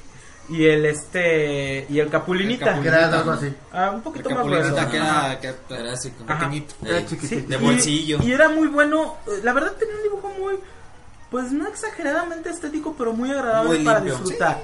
¿Sí? Y Muy, historias Y, muy y- graciosas. y- y fue un genio. ¿sí? Sí. Y fue de los últimos editores de, de cómics que hay. ¿Por qué lo marco esto? Después de que gente como Oscar González Guerrero, como Ujú. Sixto Valencia y todo ese tipo de dibujantes desaparecieron, Masters. este, las editoriales perdieron una situación muy importante que en México es lo que nos hace falta para que es una de las partes que hace falta para que recuperemos la industria desaparecieron los editores sí no hay quien te diga no no es porque te digan estás bien o estás mal pero sí cuidan una línea se encargan de llamar un, un, este una situación pareja de lo que estás creando se encargan de revisar el contenido de tu historia se dan cuenta si en realidad lo que estás te están entregando de, de este de cómo se llama de libreto lo estás ejecutando de acuerdo a lo que se necesita ya no tenemos editores No. sí y sin editores no podemos trabajar Es que el problema es que se debe de crear. Tenemos, primero se tiene que tener la visión, la visión, la verdad, de crear una industria, pero ya en serio. O sea, como en serio en el sentido de eh, la conexión que tenían lo- los cazatalentos, las editoriales, tenernos, decir, es que nomás tengo pensado para hacer cinco o seis números y a ver si pega. No, es de, te vamos a apoyar, tú síguele. Que es el problema de muchos, es, ya saqué uno, sí, güey. ¿Y estás para, para sacar el dos? Es que antes de sacar el 1 tienes que tener 2, 3 y 4. Es lo que hace Image. Image cuando se creó te pedía tener 1, 2, 3 y 4 antes de publicar uno. ¿Para qué? Para que te diera tiempo de hacer 5, 6, 7 y 8 dependiendo cómo se estaban Para viendo las ventas. pero eso sí. ahí. Pero eso ¿Sí? es decirle, de, de ella tiempo. me entregaste, pegó, ah, pues, ¿sabes que mi chavo? Ahí está tu Navidad, güey, compra. Ahí te va Pero, tu feria, Ajá. prepárate los, los que siguen. Ajá. Y ese es el problema, no hay una industria que en verdad apoye a no solamente a los viejos, porque pues muchos, como decían en la época dorada del cómic, ¿no? Que acababan en, en este en sótanos de iglesia viviendo porque Eh. no tenían ni para Ajá. comer, sino que ayudar a los nuevos talentos a decir, no, Simón Hacha, güey. Si no, no, nuestra plata, como dice, ahorita, ¿cuál es una de las mejores plataformas? La digital. Sí, Sí. no hay de otra. La muestras, no dejas que descarguen, haz tu recopilatorio, eso lo, eso lo, eso lo vendes en preventa por internet, lo pagas por PayPal y te lo mandan en físico y se acabó. O la otra, ¿no? Por ejemplo, Ed- Edgar Clement tiene libre Perros Salvajes y Libre. Bo- y, Operación Bolívar. Y Pero si te lo encuentras en este en una expo, lleva su físico, Físico. te lo llevas y quedas bien a todo No, o sea, hasta el bulbo, cuando quiso Sí. el recopilatorio y vio cuánto estaba, dijo, no, Ajá. mejor lo saco yo. Ajá, este. después de Don Oscar González Guerrero, llegamos a esa parte final de la historia, de la historieta mexicana, con este Oscar González Loyo y Carmatrón. Oscar es un excelente dibujante. La historia original de Carmatrón a mí me gustó mucho. Pero vamos, desgraciadamente Oscar se clavó mucho. Se envolvió en una bandera que es buena, pero a la vez se perdió. Eh, que, que es buena si llega a los extremos. Eh, sí, o sea, eh, se volvió juez jurado y este y verdugo del talento nuevo. Si Oscar no lo aprueba, no es algo bueno. Se, se volvió el filtro. Se volvió el filtro. Pero desgraciadamente nadie toma en cuenta ya lo que dice Oscar. Porque se perdió. Ajá. ¿sí? Durante la década de los noventas hizo que la gente creyera en él. No, y, y es que hizo que la gente creyera en él porque o sea, ganó, ganó un Eisner. Ganó Neisner. Sí, estoy de acuerdo. Hizo que la gente creyera en él. Eh, No cualquiera, exactamente. Pero del 90 a la actualidad, nada más ha sacado Carmatrón y ha generado nada más 19 números. Carmatrón y otra vez Carmatrón y más Carmatrón. ¿sí? Sí. 19 números en todo este periodo. Cuando gente como Clement, como Bev, como Bachan, Micro. como Micro, como este Humberto, este como Gerardo Sandoval, como Lobo Cuevas, como Tony Sandoval, El Zor. el Sol, bueno, no sé si Sí, el Sol siga sí, sí, publicando sí. todos los Sí, años. pero, pero por internet. Ah, ok. exactamente. Este, siguen publicando y siguen publicando y siguen publicando. ¿Sí? Oscar es- quiere revivir a un muerto que no tiene ni pies ni cabeza. Creo que lo que debería hacer es volverse más constante y por ahí empezar la, la resurrección de la situación. Solo venden, eh, solo venden tiendas especializadas. ¿Sí? Cuando ya todos vimos que la mejor forma es que si logras convencer a la gente de Sambors, vas a tener una distribución tremenda. Ah, no, sí, ¿Sí? Mira, te, pongo, te lo pongo así. El monito. ¿te El monito, sí, el Mira, monito. y, y palabras ¿Antuna? textuales de Gantuz dijo. Enfrente de mí. Mira, ¿qué, qué piensas del monito? Porque me cae bien el Ajá. monito. Me dijo, mira, ve, no tiene buen trazo. No mames, historia está bien. No, No, no, se queda, pero lo que sí tiene y se lo voy a reconocer es que es constante. Hijo, dice, pero lo pone así con. Eso es constancia, no Y chingada. hay otro detalle del monito, ¿eh? El monito ha logrado que Oscar, Humberto, Clemen, Bev, Bachan, Micro, el que quieras, güey. Todos han dibujado con él en algún momento en su cómic del monito. De- de- de- de- y el Ahorita- clásico de, oye, güey, hazme el paro, Simón, güey. Ahorita, ahorita que mencionas este publicaciones digitales, güey, yo sigo a tres este tres dibujantes, bueno, cartonistas, caricaturistas, no sé cómo decirles, que son los yours de papel.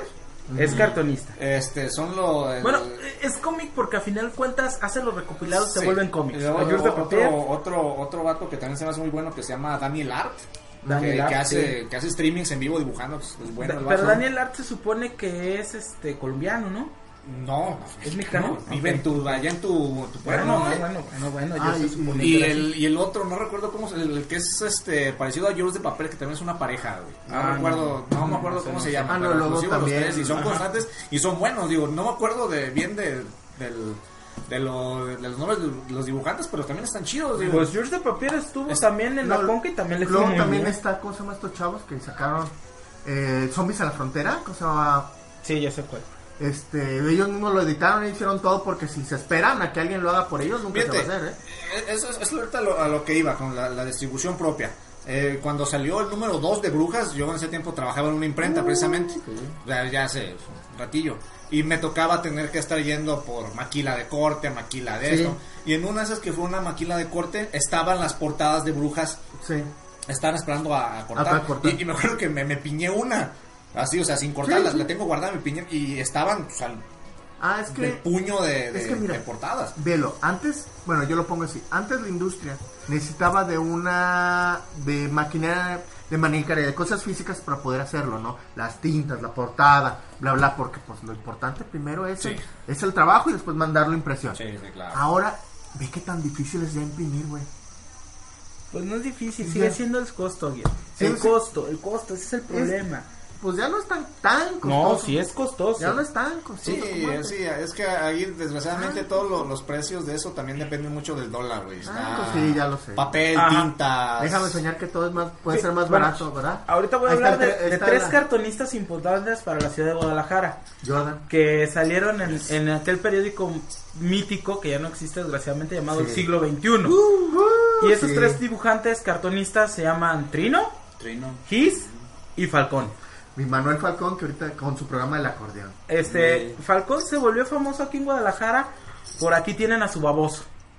Después Ah, sí, de, así. ajá, después del 22 de abril, este Falcón creó a un tipo pelón, gorde- regordete, con una camisa que decía 22 de abril y siempre mirando el reloj esperando a que resolvieran qué Sí, pasó el sí. 22 de abril. Por eso dicen Sí. ahí, tiene- aquí tienen. Aquí tienen a su baboso, por eso se llamaba. Y Falcón se volvió popularísimo por eso.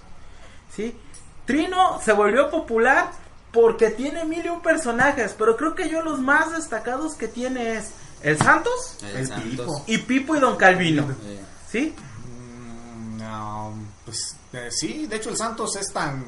Que ya le hicieron tan- película. película. película. El Y. Pipo y Don Calvino salen en esa película. Sí, también la tiene- tetona tiene, Mendoza, tiene al. Rey Chiquito, tiene a Fábulas de Por eso digo, tiene muchísimos, pero los más destacados son esos tres. Policías y ladrones. Porque, porque el Santos nos contaba las aventuras de un superhéroe atípico, haciendo una, una super. sátira muy chida del, del santo, ¿sí?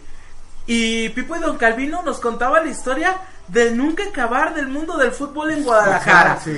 Don Calvino, un chiva acérrimo, este, cegado. Y Pipo, esa, esa camada juvenil que venía creyendo, inocente. que venía creyendo en que la Volpe era el redentor del mundo y, y venía a darnos el campeonato. Sí, este, y, y es, y es uno de esos personajes inolvidables. Sí. Y con Gis aparece la mamá del abulón. Mamá de la La Bulón, mamá- Hijo, la verdad tienes que tener una onda muy, muy chida para poder entender Eh, los sí, chistes de la mamá del El abulón. abulón. Sí, o sea, Sí. sí es complejo, difícil de digerir el trabajo de no, Gis, pero es muy bueno No, también. Lo, lo que a mí me encanta de Trino y Gis y de Falcón es que cómo triangula sus chistes para que el otro le siga. No, y- Ajá. y es que eh, en, en- en esta ocasión que ya estaba, por lo menos hablaron de, entre- de ellos dos, de cómo se, se coordinaban para, para trabajar entre ellos, Sí. de que a veces se, se mandaban correos o se mandaban cartas y que una vez este la, la- la esposa de Trino encontró las cartas y Y se dice, quedó, oye, "Oye, y- me- oye, ¿y esto qué onda? Y dice, pues ¿sabes qué onda? Es que son la- las cartas que nos mandábamos este Gis y yo pues, para ponernos de acuerdo. Y, pues, o sea, el- se, la, la historia de cómo se conocieron, de cómo empezaron a trabajar juntos, son de los de los más este reconocidos aquí. No, es que lo gracioso es en que eh, me encantaban esos chistes triangulados porque Gis le tiraba a Falcón, Falcón le tiraba... a- y así se la sí, llevaban. sí, sí, sí. Y lo que me recuerdo más, porque que te mueres de risa, es en los pecados del tapatío, donde Eh, dicen el, el- el mira, el mira y todo eso, El y, los dibujos de Gis. Y Gis en otra nota saca otra cosa. Esto está, esto está censurado por... Y así, y le sigue Falcón, y se triangulaban los chistes. Fíjate, después de, de salirnos un poquito de la ciudad, está un autor No, que, pues mucha- la ciudad. que, que- nada, que no hay, que mucha gente no conoce, Ya. Que se llama este Bernardo Fernández. Ah. Su, su apodo es conocido como Beth, Ah, Albert. ¿sí? Es diseñador gráfico y creó muchas novelas, este, este, ¿cómo se llama? Novelas gráficas que han ganado varios ma- varios premios, pero es una onda policíaca de ciencia ficción, sí, temas que no son muy recurrentes en nuestro medio. Hay que aclarar una cosa ahorita antes de continuar y es muy importante. Señores, cualquier superhéroe que quieran crear ya existe. No. Sí, ya existe. No está, existe. no está el hombre tocino, güey. ¿Cómo no? También existe el hombre tocino, ¿sí? Ya existe. Cualquier personaje que quieran crear ya existe. Como lo dijo hace rato Jordan, México es muy rico en tradiciones. Dibujen de tradiciones, dibujen del día a día de la ciudad, dibujen de su día a día, cuenten historias de aventuras medievales, cuenten de historias de ciencia ficción, pero ya no dan superhéroes. Si quieren trabajar para Marvel y DC, espérense a que llegue la con que van a la revisión de portafolios y Es se van a mira, trabajar pro- cómic es americano. Es que también ve de que ciertos países les da, no sé, de una manera casi como, no sé, güey. De que ciertos temáticas del mundo de la historieta les queda, güey. Sí, Así como Francia y eh, ciencia ficción, este, ondas medias históricas, Estados Unidos superhéroes, Japón mangas, tradiciones, cultura pop en este momento. Ahorita ya Corea y México, pues qué es lo chido. La onda urbana, la familia, que lo sobrenatural, que la novela negra, porque pues ves, ne- no es broma, lees las novelas de este del maestro Paco Ignacio Taibo, ahí con ese eh, cosa, una cosa, un trabajo fácil, todo eso, lo ves, lo haces un cómic de ti, de, de, obviamente del estilo de la novela negra, no mames. Sí. O sea, hay que trabajar por esos medios. Por eso esta persona trabaja ciencia ficción o, o este o novela policíaca, ¿no? Yo le yo le recomiendo Azul Cobalto. Es la última que hizo, está muy buena. ¿Sí? O sea, es una obra muy buena y es un esfuerzo de hacer algo diferente, ¿sí? Que es poco común, ¿sí? Ese es Bev. Tiene mucho trabajo. Publica por lo menos algo cada año, ¿sí? Como debe ser. Digo, mínimo una novela, una, una novela gráfica al año no está mal. No, pues porque no. una novela gráfica no es un Es cómic de como el 36. mangaka, es como el mangaka Exactamente. con más o menos del estilo, Sí. ¿no? Si no está el güey de Oh my god, es que uno una vez cada década. Y él, y él sí lo distribuyen este, editoriales grandes como Océano. ¿Sí? Entonces, es trabajo, señores, es trabajo. Te dice Manuel Alejandro Naranjo. Mis A mí- respetos a Paco Jiménez, que era editor de Beat. Nunca negó Sí. echar un vistazo a tu trabajo. Ah, pues eso sí, sí es cierto, ¿eh? sí. Nunca, Pero el problema de Vid es que si te conseguían trabajo y querías crear algo nuevo, te volaban tus derechos. Pues es que tú ves la, ves, ves la manchadez del negocio. ¿Sí? Este, otro dibujante importante y novelista gráfico, Edgar Clement. Edgar Clement. Edgar Clement con Operación Bolívar y. Los Perros Salvajes con otro rollo. La gente de Estados Unidos que ha leído Operación Bolívar no entiende el concepto de Operación Bolívar. Porque es un investigador privado que se la pasa matando ángeles. Cuando todo el concepto, siempre hemos, siempre el concepto de la historia ha sido que los ángeles vienen a ayudarte, Son- a protegerte, son tus, Evangelion. son tus aliados y todo el cotorreo. Excepto en Evangelion, Este, eh, este, pero eso hablando de, de- de No, América, sí. de América, ¿sí? Este, siempre ha sido la onda así. Es que la onda de Los Ah, Ángeles sí, es sí, muy sí. diferente en Asia que en América. Ah, bueno, ¿para qué sorprende si salió le- este, Armada de Dios? Que pues Ajá. Gabriel es un hijo del... Sí, entonces este eh, te empieza a platicar una situación donde están matando ángeles. ¿Sí? Y ni siquiera son demonios, son los mismos humanos que están matando ángeles. Qué loco. Sí, está muy buena la obra, es una obra maestra. Y los perros salvajes, pues son otro, otro rollo diferente, ¿no? La gente todavía le exige hasta la fecha ver cuándo termina Perros Salvajes 2. El problema de Clemen es que no es constante, pero es un muy buen maestro. ¿Sí? Ahorita de lo que hablaban de difusión, que DeviantArt y todo ese tipo de cosas, Clemen tuvo una tallerista. Este, Mariana. Ay, ay. No me acuerdo cuáles son sus apellidos, pero todo el mundo la conocía como la Jaco. ¿Sí? Es muy buena, pero no sé, yo creo que le ganó el trabajo, no sé qué pasó. Que de repente Girls of Wars, por ver su trabajo en DeviantArt, la llama a trabajar con ellos. Ah, ya sé quién es. Ajá. Ya, ya recordé quién es esta, esta chava, sí. Este, el problema fue que yo creo que le ganó el tiempo. Ajá, no sé qué sí. pasó. Que, Que se, se- volvió. se pirateó Sí, vilmente. Se pirateó un arte que estaba en internet. Sí. Lo Ah, entregó sí. para Girls of War. Y se hizo un Sí, sí, escándalo. un escándalo muy Qué fuerte, bueno, sí. ¿no? Digo, eh, yo, yo vi el trabajo de la chava, o sea, Es muy in- buena. independientemente de, de- Ajá. de eso. Que sí es bueno, es muy bueno, es muy creativo, eh, me, me gusta porque tiene una onda así muy oscura, muy este, muy tétrica, muy Sí, tenebrosa. pero la bronca Eh, fue... eh, la bronca que fue que no, se... no, le- más fácil, le doy derechos y ya. Es, es que me basé en ese arte para hacer el mío. Pues eso es plagio, mija. Sí, este, y te digo. No, es que una cosa es eh, basarse y otra cosa es piratearse. eh, digo, Sí, no es este, no es mala, no es mala, pero, ahorita sí- ya decidió irse más a trabajar sobre, sobre tatuajes. Está bien, ¿no? Pues Digo, desgraciadamente, sí, desgraciadamente tuvo una muy buena oportunidad y le falló. Se equivocó, punto, y adelante, y a seguir. Ah, Y desgraciadamente, Adelante. Creo que- desgraciadamente internet la, la, la marcó, todas las redes sociales la marcaron bien, bien, bien Mira, gacho. y, y, y- y que también es rentable, ¿verdad? La tira, la tira cómica nacional que con la obra de Rafael Bernal, el de Complot Mongol, pues se acabó haciendo una película. Sí. Y querían adaptar más de sus obras. Conspiración, con- Conspiración Mongol, perdón, porque me trabo.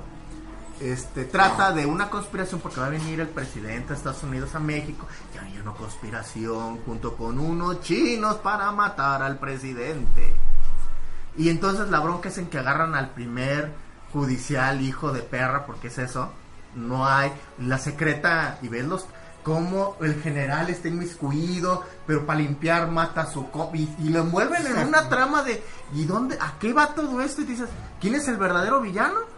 No son los güeyes que lo van a matar, son los güeyes que lo mandaron a detenerlo. Exactamente. Cuando te das cuenta que son los mismos. Luego está Edgar Delgado, el pato delgado. Guau, Le dicen el pato delgado porque cuando estaba en la secundaria él quedó muy marcado por Pato Aventuras. Entonces todo lo dibujaba como Con Papá patos. Aventuras. Está muy. Ajá. Y de ahí se le ocurrió el trapato. Acá lo chido está es que Edgar Delgado estaba en la prepa y le dijo a su papá que vas a estudiar. Y Delgado, no sé, la verdad no sé, pero tengo ganas de hacer un cómic.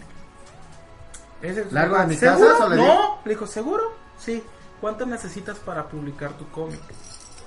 No, pues ya investigó, hizo todo el análisis de mercado y dice, no, pues necesito tanto.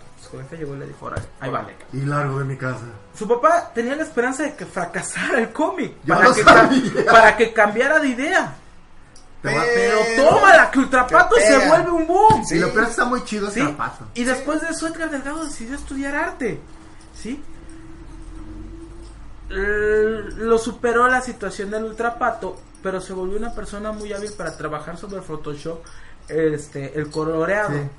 ¿Qué pasa? Que en una oportunidad lo llama Imesh, lo contrata Imesh, se vuelve buenísimo y de repente le llama DC, de repente le llama Marvel y de repente dice Edgar Delgado, ¿sabes qué? Pues me quedo con mi concepto de Valiant porque son los Sí, derechos de mis su- personajes, su personaje, los derechos sí. de- del Ultrapato porque son los derechos de mi personaje, pero me vuelvo colorista. ¿Qué es lo que hace en las últimas ediciones del Ultrapato y de, y de Valiant? Llamó a otro dibujante para que hiciera el trabajo y él lo coloreó. Ajá. ¿Sí? Dijo, es que, no, no, neta, neta, no tengo ganas de estar dibujando. Sí, y- Sí, soy más rápido coloreando, voy a colorear. Bueno, si lo pones Sí. que a Madureira se le ocurrió ponerse a jugar videojuegos durante seis años porque Sí, le sí, dio sí. hueva.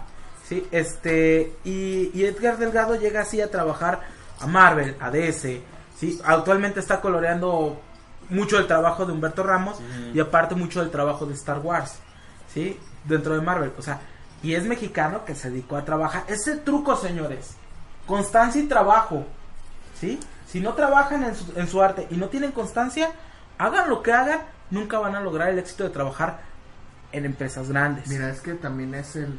Es que también es. También vas contra la psicología. Porque es el autosabotamiento. De es que el éxito la mera no lo merezco. Y cuando, y como, como dice el guasón, ¿no? Pues ya sigo el perro, agarré el coche, ya fui, agarré el coche. ¿Y ahora qué hago, güey? Y ahí es donde Sí. dices, no, ¿sabes qué? Me saboteo, este, digo mil pretextos, me rompo Sí. la pierna, este, y, y ahí muere. Y ya no dibujo.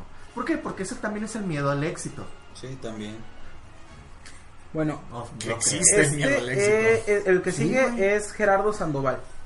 Gerardo Sandoval, actualmente dibujante de Venom, él empezó dibujando los pequeños Pi- Picapiedra aquí en México. Ya, va, va, Sí. Cuando termina esa etapa, este empieza a trabajar en una, en una empresa de arte y sigue trabajando en el, en el- en el detalle de su dibujo. Eh, hace poco, hace tres años, en este, en el Festo, hay revisión de portafolio y mete su revisión de portafolio. Y lo contrata Marvel para dibujar Guardianes de la Galaxia 3000. Sí, pues eh, para Sí. que echara a perder. Sí, sí, sí. No, es que No, la es verdad es que no le puedes tratar al Ferrari llegando a la empresa, ¿no? No, que nunca. ¿Por Este, no? No te crees. Este, y ha trabajado bastante. Ahorita dibuja Venom, dibujó X-Force, dibujó el, el, el- el ataque de los titanes y los y los Vengadores, creo que es. Sí, el. De Marvel. De Marvel. Sí. El crossover. El crossover, este, este, actualmente dibuja Venom, pero ha sido puro trabajo y constancia, puro trabajo y constancia. Ahorita, este, tiene un, un podcast que se llama Nosotros, eh, este, nosotros no somos güeritos, Con, este, con el Lobo Cuevas, ajá, Que está muy buenos. ajá, este. Nosotros somos mejores, pero al César lo que es del César. Ajá, este. Este, y también sigue trabajando muy duro. Está Lobo Cuevas también, que fue entintador de Marvel mucho tiempo. Y es igual, o sea, él mismo nos platicaba de cómo empezó, le tocó dibujar, este, entintar, dibujar a Lobo, entintó a Lobo. O sea, o sea, gente que se la ma- se mató trabajando para llegar a donde está. Sí, porque dicen, es que no hay apoyo, no hay aquello. Señores, ellos no tenían apoyo, no tenían aquello. Y mírenlos dónde están. Y lo que comentó, que lo difícil no es llegar, sino Mantenerse. mantenerse. Sí. No, y lo, lo, lo curioso es en que él mismo lo dice, es que la única forma de llegar a eh, dando el primer el- el- a dar el primer paso, güey, perderle el miedo y sobre. No, y ese como eh, te lo dicen muchos, muchos artistas, de que tú vas a que revisen tu, tu portafolio y es muy raro que a la primera te digan, ah, va, güey, no, Ah. tienes que machetearle, No, ir, ir y, no, perder lo las peor es que, esperanzas. mira, también lo que yo he notado, por eso, la última, una pequeña anécdota, cuando fue la FIL y estuvieron haciendo un pequeño, una revisión que llegaba gente con gato, él le revisó y dice, enséñame lo nuevo, no me enseñes algo de, de Cinco, de seis años, años. de ahorita, es que son tanto, a ver, échalo, es que tú andas bien manga, yo entiendo por qué era el estilo y es el estilo de una persona. Y está cambio, está muy cabrón quitárselo. Sí. Sí, no, el, problema es que yo sé que no lo hice para desmotivarlo de, güey, no te dediques a esto. Lo dice por de buena ondas de, tienes que ver lo actual y agarro ahorita lo actual. Sí, o sea, tienes que dedicarte a lo que está, Pero lo que está pegando ahorita. Pero lo que he visto a veces con muchos dibujantes es que dicen, es que yo quiero hacer esta historia. Y los ves, tu dibujo está bien chido, pero tu historia va, no vale dos Ajá. kilos de ñonga, No, y es que también sabes No cuál es el detalle muchas de las veces que eh, mucho público moderno se va más a qué a la onda del manga Sí, por y, no digo, y no digo que esté mal a mí me gusta soy fan del manga pero si tú llegas y ay qué pedo o sea como que tu trazo es muy de clan y como que Es que es cuestión de. Es que mira, ves el. Ve a Campbell. El estilo de Campbell. Ajá. Que a ti, a mí Campbell. me encanta. Y Campbell. Es que me lo, lo pronuncio Campbell. como las Sí, latas. sí, sí, lo noté. Y, y- y- y lo ves y es muy estilizado, muy Sí. sensual. Y ves a Milo Manara y pues no hay mujeres más chidas de las que Sí, se dibuja, sí, sí. La verdad. Que Milo y Manara, la neta, sí. el vato no lo metieron en, en la cárcel por pornógrafo nomás porque decía que era arte, ¿eh? La pura verdad. Pero ven los dibujos de los dibujos de este de, de Moebius al principio y dices, no mames, güey, ¿cómo dices que eres? No, pues. No, no manches. Fíjate, este otro artista es Tony Sandoval. Él empezó a dibujar el Tinieblas. Pero él se arriesgó, él no quiso irse al norte. Tinieblas. Él no quiso irse al norte. Él- él brincó el charco y se fue a Francia. ¿Se fue a las Europas? Ajá, y No, él tuvo que- éxito allá. Porque les Sí. encantan los luchadores. eso. No, pero no, no por eso. Por su tipo de trabajo. ¿sí? En sus obras que él está publicando en Europa, se puede contar con El Calavera, El Sofá y La Serpiente de Agua. Son novelas gráficas, pero con un estilo que no tiene nada que ver con superhéroes. Señores, como dice Ángel, es que el manga tiene mil y un vertientes, mil y un historias. Los cómics también. El problema es que nada más sabemos leer cómics de superhéroe Se enfocan en los superhéroes. Exactamente. No, es que es como te digo, en Estados Unidos salen miles Sí, y sí, montones de temas. Sí, por eso, pero se enfocan, o sea, que la, la atención casi toda se va al, super- al superhéroe. Sí. Pero hay que decir, ¿qué piensa nuestro invitado que nomás ahí está sentado? Nada más ya ahorita ahorita para terminar porque falta uno de los que Me van a preguntar en- Sí, pregunta. No, no, no, no, no. Ah, que ahorita va a ser Ahorita su al final de experiencia. Ah, bueno, porque me faltan dos ya nada más rápido para terminar. Uno es Bacha. ¿Se acuerdan de las animaciones de, de, de Polo Polo? Sí. Sí. Esas animaciones fueron creadas por Bacha. Ok. Bashan ahorita tiene uno de los, de los cómics más divertidos que, que estoy leyendo, que se llama Bobby el perro de la Balbuena. Es la historia de un, co- de, de un comandante de la PGR, que es un perro, que tiene a su hijo. eh, bueno, en la, en la Ciudad de México se acostumbra mucho ponerle a los perros Bobby. Bobby, sí. ¿sí? el Bobby. Entonces es un perro como, El- el co- solovino. co- como bulldog. Ajá. Este, y este perro eh, es todo un junior desastroso que no mide, no mide las situaciones porque su papá es, Es- este, es es judicial. judicial. Busquen Bobby el perro de la Balbuena en YouTube. Tiene una animación muy buena donde explican todo. Este, al grado de que en el cómic ahorita le llegaron a, a- le, lle- le llega de la escuela y le dice, Bobby, sigue con tu, tú con tus pendejadas y te voy a castrar, cabrón. Dice, explícame esto. Una canasta con cachorritos. Sí. Dice, yo no me voy a encargar de esto. Muy bueno el trabajo de, de este, de Bachan. La verdad, este, búsquelo, es muy divertido, es muy bueno. Y ya para terminar, y este es porque el buen Jordan lo mencionó hace rato, el maestro Humberto Ramos. Sí, el maestro, Que, que es ahorita lo más. mm, digamos, pues no es que sea lo más acá, sino porque es el primer mexicano que le soltaron las llaves del Ferrari en Marvel. Marvel, sí. Sí, Sí. sí. O sea, y no es el primer mexicano que dibuja No, no, Spider-Man. No. Sí, este, porque hay una anécdota aquí en México que cuando las, las ediciones mexicanas alcanzaron al cómic del Hombre Araña, Sí. aquí se dibujaron varios números, no recuerdo por qué Aquí artista, se iba a quitar San se iba a dibujar. este, que dibujó hasta una boda entre Gwen Stacy y el Hombre Araña. Aquí en México sí los casaron, ¿no? Pero bueno, este, Humberto Ramos, que le estuvo taloneando mucho, fue el media cuchara de, de, de este, de Juan Blasco, cuando dibujaban, ¿qué? La encarnación del mal, una cosa así. Madre. Este, después este, dibujó un poco de los pequeños Picapiedra. Después empezó a trabajar con, con Oscar González Loyo y creó al Nemesis 3000, 2000, que nunca salió a la, a la venta. Después se arriesgó a ir a Estados Unidos, lo contrató DC en Impulse. Y este, y de ahí empezó hacia arriba, hacia arriba, hacia arriba. Este, Joe Quesada un día le habló, le dijo, oye, yo sé que tú quieres trabajar con nosotros, yo sé que tú quieres dibujar al hombre araña, tengo el sensacional Spider-Man, te avientas. Más. Y ahí empezó a, a- a- a, este, a dibujar el sensacional Spider-Man, dibujó Wolverine, dibujó otros títulos. Muy Muy constante, mucho trabajo, mucho esfuerzo. y muy criticado en su estilo Ajá. también. Pero llegó a ese punto que siempre soñó. O sea, de uno depende cumplir sus sueños. Sueños, sí. Y su sueño era dibujar Spider-Man. Al grado de que cuando estaba en la universidad, él era compañero del Cha de Fobia. Ah, en la universidad. Entonces, un, un día le dijo, "Mm, Cha, el día que yo llegue a dibujar el, el Amazing Spider-Man, yo te voy a dibujar en el Amazing Spider-Man. En la primera hoja del, am- del primer Amazing Spider-Man que dibuja Humberto Ramos, el hombre araña salva al Cha De fobia. de ser este atropellado y es donde Sí. dices tú esas esas palabras no Sí. Si consideras de que el mismo presidente Obama dijo un día que como me gustaría haber salido en Marvel y tómala, güey, Sí, que me lo salva Spider-Man. sí entonces eh, son y ya viste que a todo el mundo le hicieron Ah, no, que, te mira, dije. y lo interesante es que. Spider-Man siempre salva al presidente de algo. sí y este Y esta vez Trump Mira, pasa este la verdad es que tenemos mucho talento hay mucho talento en todos lados señores nada más lo que necesitamos es Apoyarlo. no trabajar Fíjate, dice Manuel Alejandro Naranjo, al parecer es el mismo dilema del, del 97.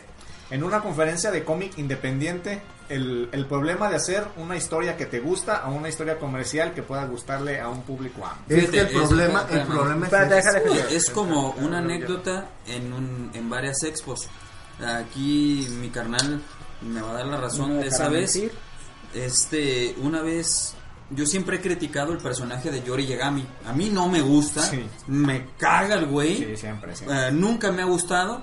Digo, y esa vez en un concurso de dibujo aquí me tocó hacer, me tocó hacer a Yori Yagami por, y me pregunta, recordarás a Adán, Sí. que me pregunta, oye güey, pero ¿por qué haces a Yori si no te gusta? Güey, lo hago porque es a, lo, a la mayoría les gusta.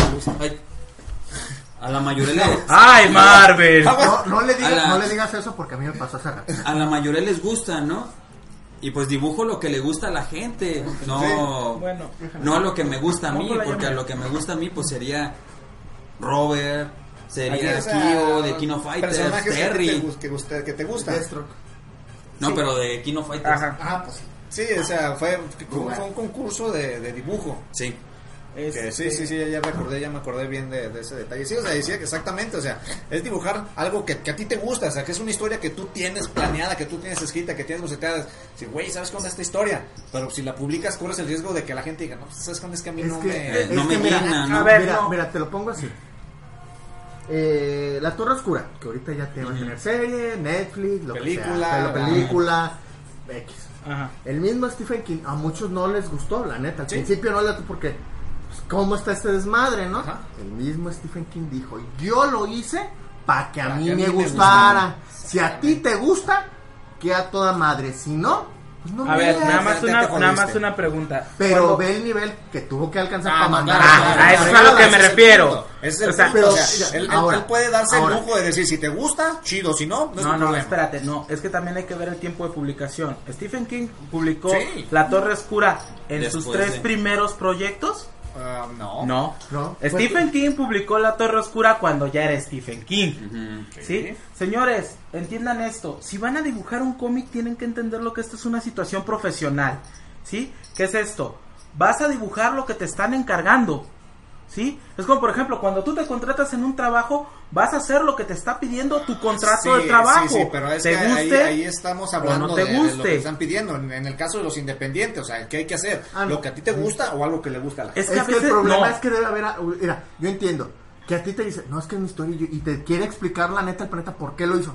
Sí, güey, pero si no me engancha y no, no tiene ese Ahí es donde viene... algo, ese matiz que ocupas para jalar gente, pues así puede ser el trazo más chingón del mundo, la historia. No, güey. ¿No? Sí, sí, Es que ahí es donde viene el truco. Ahí está la parte que nos falta en la industria mexicana.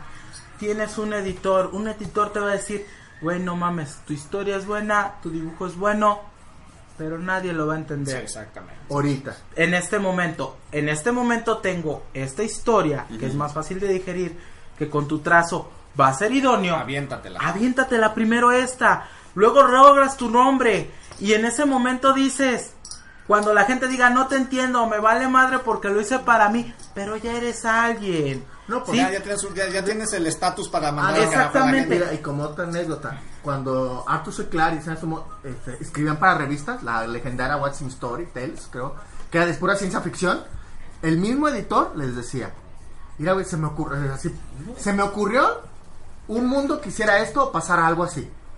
Desarrollalo. Y pero el, el muy cabrón no se lo hacía nomás a los dos, se lo hacía a dos, tres, cuatro personas. Y revisaba cuál era el trabajo. Veía la historia. Ah, vamos a hacer con este dibujo la historia de Sutanito. Porque Eso- dice, es que para, eh, para eso es el trabajo del editor, saber cómo. Y Isaac C. Clarke y todos los demás empezaron a escribir lo que ellos querían, ya cuando empezaron a cuando empezaron a pulirse a través del Ya editor. que, ya que tener cierto, Es cierto que- renombre. Pues Exactamente. 2001 es una obra que él mismo dijo, yo lo hice para que a mí me gustara. Ese es el punto. Aquí en México no hay editores, no hay quien te diga, güey, o sea, sí sabes hacerlo, pero no es lo que necesitamos ahorita. Ahorita necesitamos esto. Trabaja sobre esto. ¿Qué fue lo que pasó con, con Carmatrón? Oscar llega, le muestra la idea de una sociedad acá, este, iluminada y todo el rollo. El editor le dice, güey, tu idea, tu concepto está chido, los robots están bien chingones, hazlos que se transformen, Que se se transformen. transformen. Y Oscar le dijo, ¿por qué? Porque es lo que hay ahorita. Los Transformers. Va a combinar tus dibujos, tu estilo de dibujo con, con este, con los Transformers. La verdad, las transforma algunas de las transformaciones de los transformables no están chidas. Hay otras que están bien chingonas, ¿sí? Pero y Oscar jugó a ganar, ganar, ¿sí? Eso es lo que le falta a la gente que va empezando. Carnales, láncense con independientes, sí, pero pulan una obra primero que sepan que va a vender. Porque a final de cuentas, as- aunque esto es arte, todo esto es un negocio. Ustedes necesitan comer, ¿sí? Y, y para poder comer, necesitan que la gente consuma su producto, Sí. ¿sí? Tienen que, tenemos que generar editores para que, para que puedan venderse los cómics, ¿sí? Entonces, necesitan trabajar, necesitan buscar quien los apoye. Y no me refiero económicamente, sino que les diga, güey, vas bien, pero no es el camino. ¿Sí? O sea, quédate con tu estilo, pero dibuja ahorita esto. Va a llegar un momento donde tú vas a poder dibujar esto. Porque hay muchas novelas gráficas que se han estado publicando que si no tienes la 1, no entiendes el contexto de la historia y te pierdes. Y en cambio hay otras novelas gráficas que, que empiezas en la 3, que cuando consigues la 1 dices, ah, pues no tenía tanto que ver una cosa con la otra, pero me sirve de apoyo. ¿Sí? Entonces es el truco, señores. ¿Quieren destacar en este mundo de la historieta? A trabajarle y escuchar ideas de cosas que no les gusten, sino que les gusten a los demás. ¿Sí? Bueno, experiencias, muchachos. Experiencia. Experiencia, ¿dejas de empezar? Sí. No, no dudo que en México hay talento, ¿eh? O sea, no lo dudo, sinceramente. Eh, yo creo que lo que, debe- lo que deben de hacer los, los dibujantes es ser constantes. Lo que debemos hacer nosotros como público es apoyar al talento nacional. Ya. Experiencia, pues talento hay mucho, hay muy, muy, muy buen talento en México. El chiste pues es atreverse, ¿no? A lo mejor si no tenemos la posibilidad de, de sacarlo en físico, pues se puede sacar en digital. Lo puedes sacar en Facebook, lo puedes sacar en DeviantArt, lo puedes sacar en Twitter, sin fin. Ahorita tenemos muchas plataformas para, para hacerlo. Vale, vale mucho la pena intentarlo, de que sí se tiene que machetearle, sí, y pues ahora sí que no es un no es un hobby, Es- si ya No, nos no, no queremos dedicar a esto, eh, es un trabajo. Y es un trabajo que te lleva un buen de horas y de horas y de horas y de horas. Pero como lo, dice el señor Ramos, al final de cuentas, si tú le trabajas y le trabajas y le trabajas, vas a tener tus tus ¿Recompensas? recompensas. Y la verdad, pues hay que hay que trabajarle y apoyar al talento mexicano también. Mis- ¿Las experiencias? Sí, por favor. Eh, mi- no, bueno, mi experiencia, tienes 2000 porque me te portaste bien, este, tienes 1500, tienes que robar más, Ya está. tú tienes menos 2. Ay, gracias. Este, no, ya Tú, tú tienes su corazón. No, Eh. gracias. Paso. Tu cocoro. Quite. Ah. Le, le das vergüenza Bueno, con la cámara. la verdad es que mira, historia, talento sí hay. Hay pequeña decadencia a veces, sí, pero hay maneras, como dijo Jordan, hay maneras de que un un, un, un historia, eh, un historiador, un, un historietista, un dibujante tenga plataformas que subir su trabajo. Este, están las redes sociales, está hasta YouTube, puedes hacerlo YouNow donde puedes dibujar y, y te, hasta te pagan.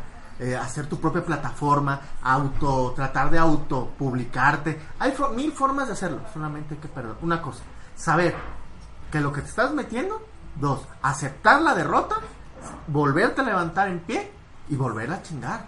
Porque si quieres alcanzar en verdad y reconocer una cosa, que a veces, aunque seas muy chido, no estás hecho para eso. De conocer de que no tratar de ser pianista y no eres chido, pues no, güey. Ponte a vender tacos. A la mera es A la- mera tu éxito ahí, como muchas editoras que trataron así con todo el amor de su vida, ser dibujantes no pudieron, pero su onda fue ser editor. No, por ahí. Sí. Si no está el buen eh, Stan Lee, Pero Stanley nunca quiso dibujar. Stanley quería estu- escribir la novela americana. pero la- y lo logró.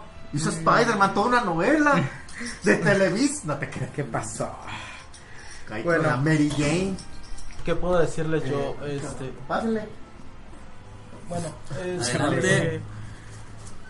pues miren, como se los dije ahorita, todo es de constancia y de trabajo. Maldita Talento siempre ha habido en, en este en nuestro país, ¿no? Tan es así que tenemos muchos muy buenos dibujantes y artistas de cómic y de novela gráfica trabajando tanto en México como en el extranjero, ya sea Estados Unidos o Europa. Así como gente que nunca destacó, nunca despuntó porque no supo manejar su sueño. ¿Sí? Si en realidad quieren dedicarse a esto, yo no les voy a decir que no lo hagan. Yo lo único que les voy a decir es trabajen, trabajen en esto. Si tienen un trabajo diario que es de oficina, que con el que están sobre- solventando sus gastos, excelente. Pero pueden llegar a su casa y sacrificarse, porque no hay otra palabra más que sacrificio, y ponerse a dibujar hasta altas horas de la noche, ir formando su portafolio, juntar su lana, ya hay un lugar donde al parecer cada año va a haber revisión y posiblemente el año el año que entra haya revisión tanto de Marvel como de DC y de independientes, que es la Conque, y llevar su trabajo. Chicle y pega de tanta constancia, de tanto trabajo, salir. les digan, púlete, vuelve el año que entra y posiblemente el año que entra te digan, vente, te quedas. O que te mandan tu primer script para hacer una, una, este, No. un cómic. No, y no, vale, no- vale. Ya, y ya tanto voy, ya se voy. puede que a la mera si convencemos Sí. a Jordan que dibuje y que tú escribas, se puede hacer una Pero, buena historia. sí. Tres de seis editorial, ¿te imaginas? pero- lo proyectas, No- lo visualizas. No es una cosa imposible, pero también hay que ser realistas, hay que trabajar. Pero como se los he dicho varias veces, me, me encanta dibujar. Desde pequeño me, siempre me gusta dibujar. Pero mi rollo, y yo lo acepto a lo mejor porque no tengo el tiempo que quisiera. Porque pues el trabajo te absorbe demasiado, son muchas horas diarias. Pero a mí me gustaría más hacer portadas, seguir. Bueno, sí. Me encanta hacer una portada y me encantaría hacer una. A mí, si me. Si yo pudiera, me encantaría hacer una portada de Superman. Pero es como te lo he dicho, ¿no? Hasta para hacer las portadas necesitas ser constante. Sí, pero ¿qué sí? Ya nuestra despedida. Pues sí, pues ya David no quiso dar este... No, que está en el baño. está- no, y te salió con el celular como que está Sí, como que se está peleando con Fíjate alguien. que en eso de ser constante, creo que lo, lo he estado haciendo. No, no, no, No, sí. estoy diciendo por ti, Claro, o sea, sí, lo estoy sí. diciendo en general porque hay muchos chavos que piensan que el hecho de, de, de hacer cuatro o cinco dibujitos ya es constancia. cuando en realidad es no hacer uno, sino 20 en una noche, No, una cosa así, ¿no? Y más que nada tener la madurez de aceptar las críticas. Sí. Sí. A, a mí, tú, tú lo has visto, hermano, Sí. cómo me llegaron a criticar y unas Sí, sí, sí, críticas estoy- bien estoy- acá, bueno, Ah, pues saludos al buen limón porque tengo entendido que es el más despiadado de los críticos que has tenido, Sí. ¿no? Sí, este, pues ya. Pues sí, pues entonces pues a despedirnos muchachos. Bueno, este, gracias a todos por vernos y escucharnos. Gracias a Dan Ross, a Alan Sevilla, a Minerva Navarro, a Alejandra Pérez, a Carolina Íñiguez, a Manuel Alejandro Naranjo, a Charlie Chaz, a China Cas y A Ravidaure. a John Luffy, a Ravi Dauri, a Netroom. A Jessy nos manda saludos. a saludos a Jesse, a obviamente. Y pues a todas las personas que estuvieron aquí este Al al pendiente tanto, dando dándonos este comentarios, este saludos. Gracias este y pues, nos estamos viendo y escuchando la próxima semana. Banda, pues por mi parte, muchísimas gracias. Esperamos se hayan entretenido, les haya gustado la entrega de 3 de 6 del día de hoy. Eh, muchas, muchas gracias a todas las personas que nos estuvieron siguiendo. Muchísimas gracias, de verdad, un fuerte abrazo. Y muchas gracias a John Luffy por el comentario. Gracias, hermano. Y pues cuídense mucho. Nos estamos viendo, escuchando la siguiente semana. Por mi parte, bye. Nos vemos. Cuida- no sé qué. Me despido de ustedes, por favor, suscríbanos. Suscríbanse a nuestras redes sociales. Suscríbanos. Les acompañan en la, en la- ya vamos a transmitir en YouNow. Por La favor, ahí también síganos, y nos sí. escriben, porque yo sé que les conviene. Sabemos en Aquí 3 de está. 6 lo que ustedes necesitan. Bueno, ya para terminar, antes de despedirme, eh, lo que hablábamos de publicar. Ah, bueno. Ya regresamos. A ver, David, este, danos Dale. rápido tu, este, tu experiencia. que luego se va mi camión. Sí, ya rápido, Sí. David, porque llevamos tarde tus experiencias. El carro no está, no, no está siempre llevarlo a tu casa. Ajá. No, y es lo malo, güey, no te vaya a pasar algo. con- Experiencia. Se le madrió el ventilador Pues del experiencia tengo Ahorita mucha le tarea que ponemos hacer, pero prin- principalmente aparte de la tarea, pues no es fácil llegar a ser de los grandes, pero todo con constancia se puede. Ándale, ándale, termina. Este, pero todo con constancia y perseverancia se puede lograr y pues no rindan, no se rindan en sus sueños. Eso sí. Exactamente. Bueno, ya para. eh, despídete también de una vez, este. David. Va a David. Te a decir- David, David, David, ándale, ándale, porque se les va el camión. Se les va el camión. Me despido de ustedes. David, el extra. Les deseo muy bonita noche y espero que hayan disfrutado el programa. Bueno, ya nada más para terminar algo rápido, algo que pasó con, con, con publicaciones digitales. Hay una publicación que empezó cada semana que se llama Living, Living with Chain. Se publicaba, es mexicano el autor. Lo publicaba cada semana en su muro de Facebook. De repente lo empezaron a viralizar, creó la página de Living with Chain y se empezó a llenar de seguidores. Y de repente alguien le dijo, oye, va a haber una, un festo, ¿por qué no haces un compilado? hizo el compilado y ya ven tu- en su tercer libro de publicación física a través de puras este, publicaciones por, por Facebook. Y también las donaciones. Eh, sí, pero, pero el punto es que se puso a trabajar, que explotó la red social para poder trans- transmitir su, su, su trabajo como Jules de Papier y otros tantos No, y- que, y que están ahorita- trabajando ahorita en eso. que me estoy acordando en Facebook también Yago dibuja, también lo sigo este Ese sí es colombiano, ese es el colombiano. ese, sí, sí, sí, pero pues Sí. es- no, se me ha olvidado, pero sí, Sí, es sí, colombiano, sí, tienes sí. razón.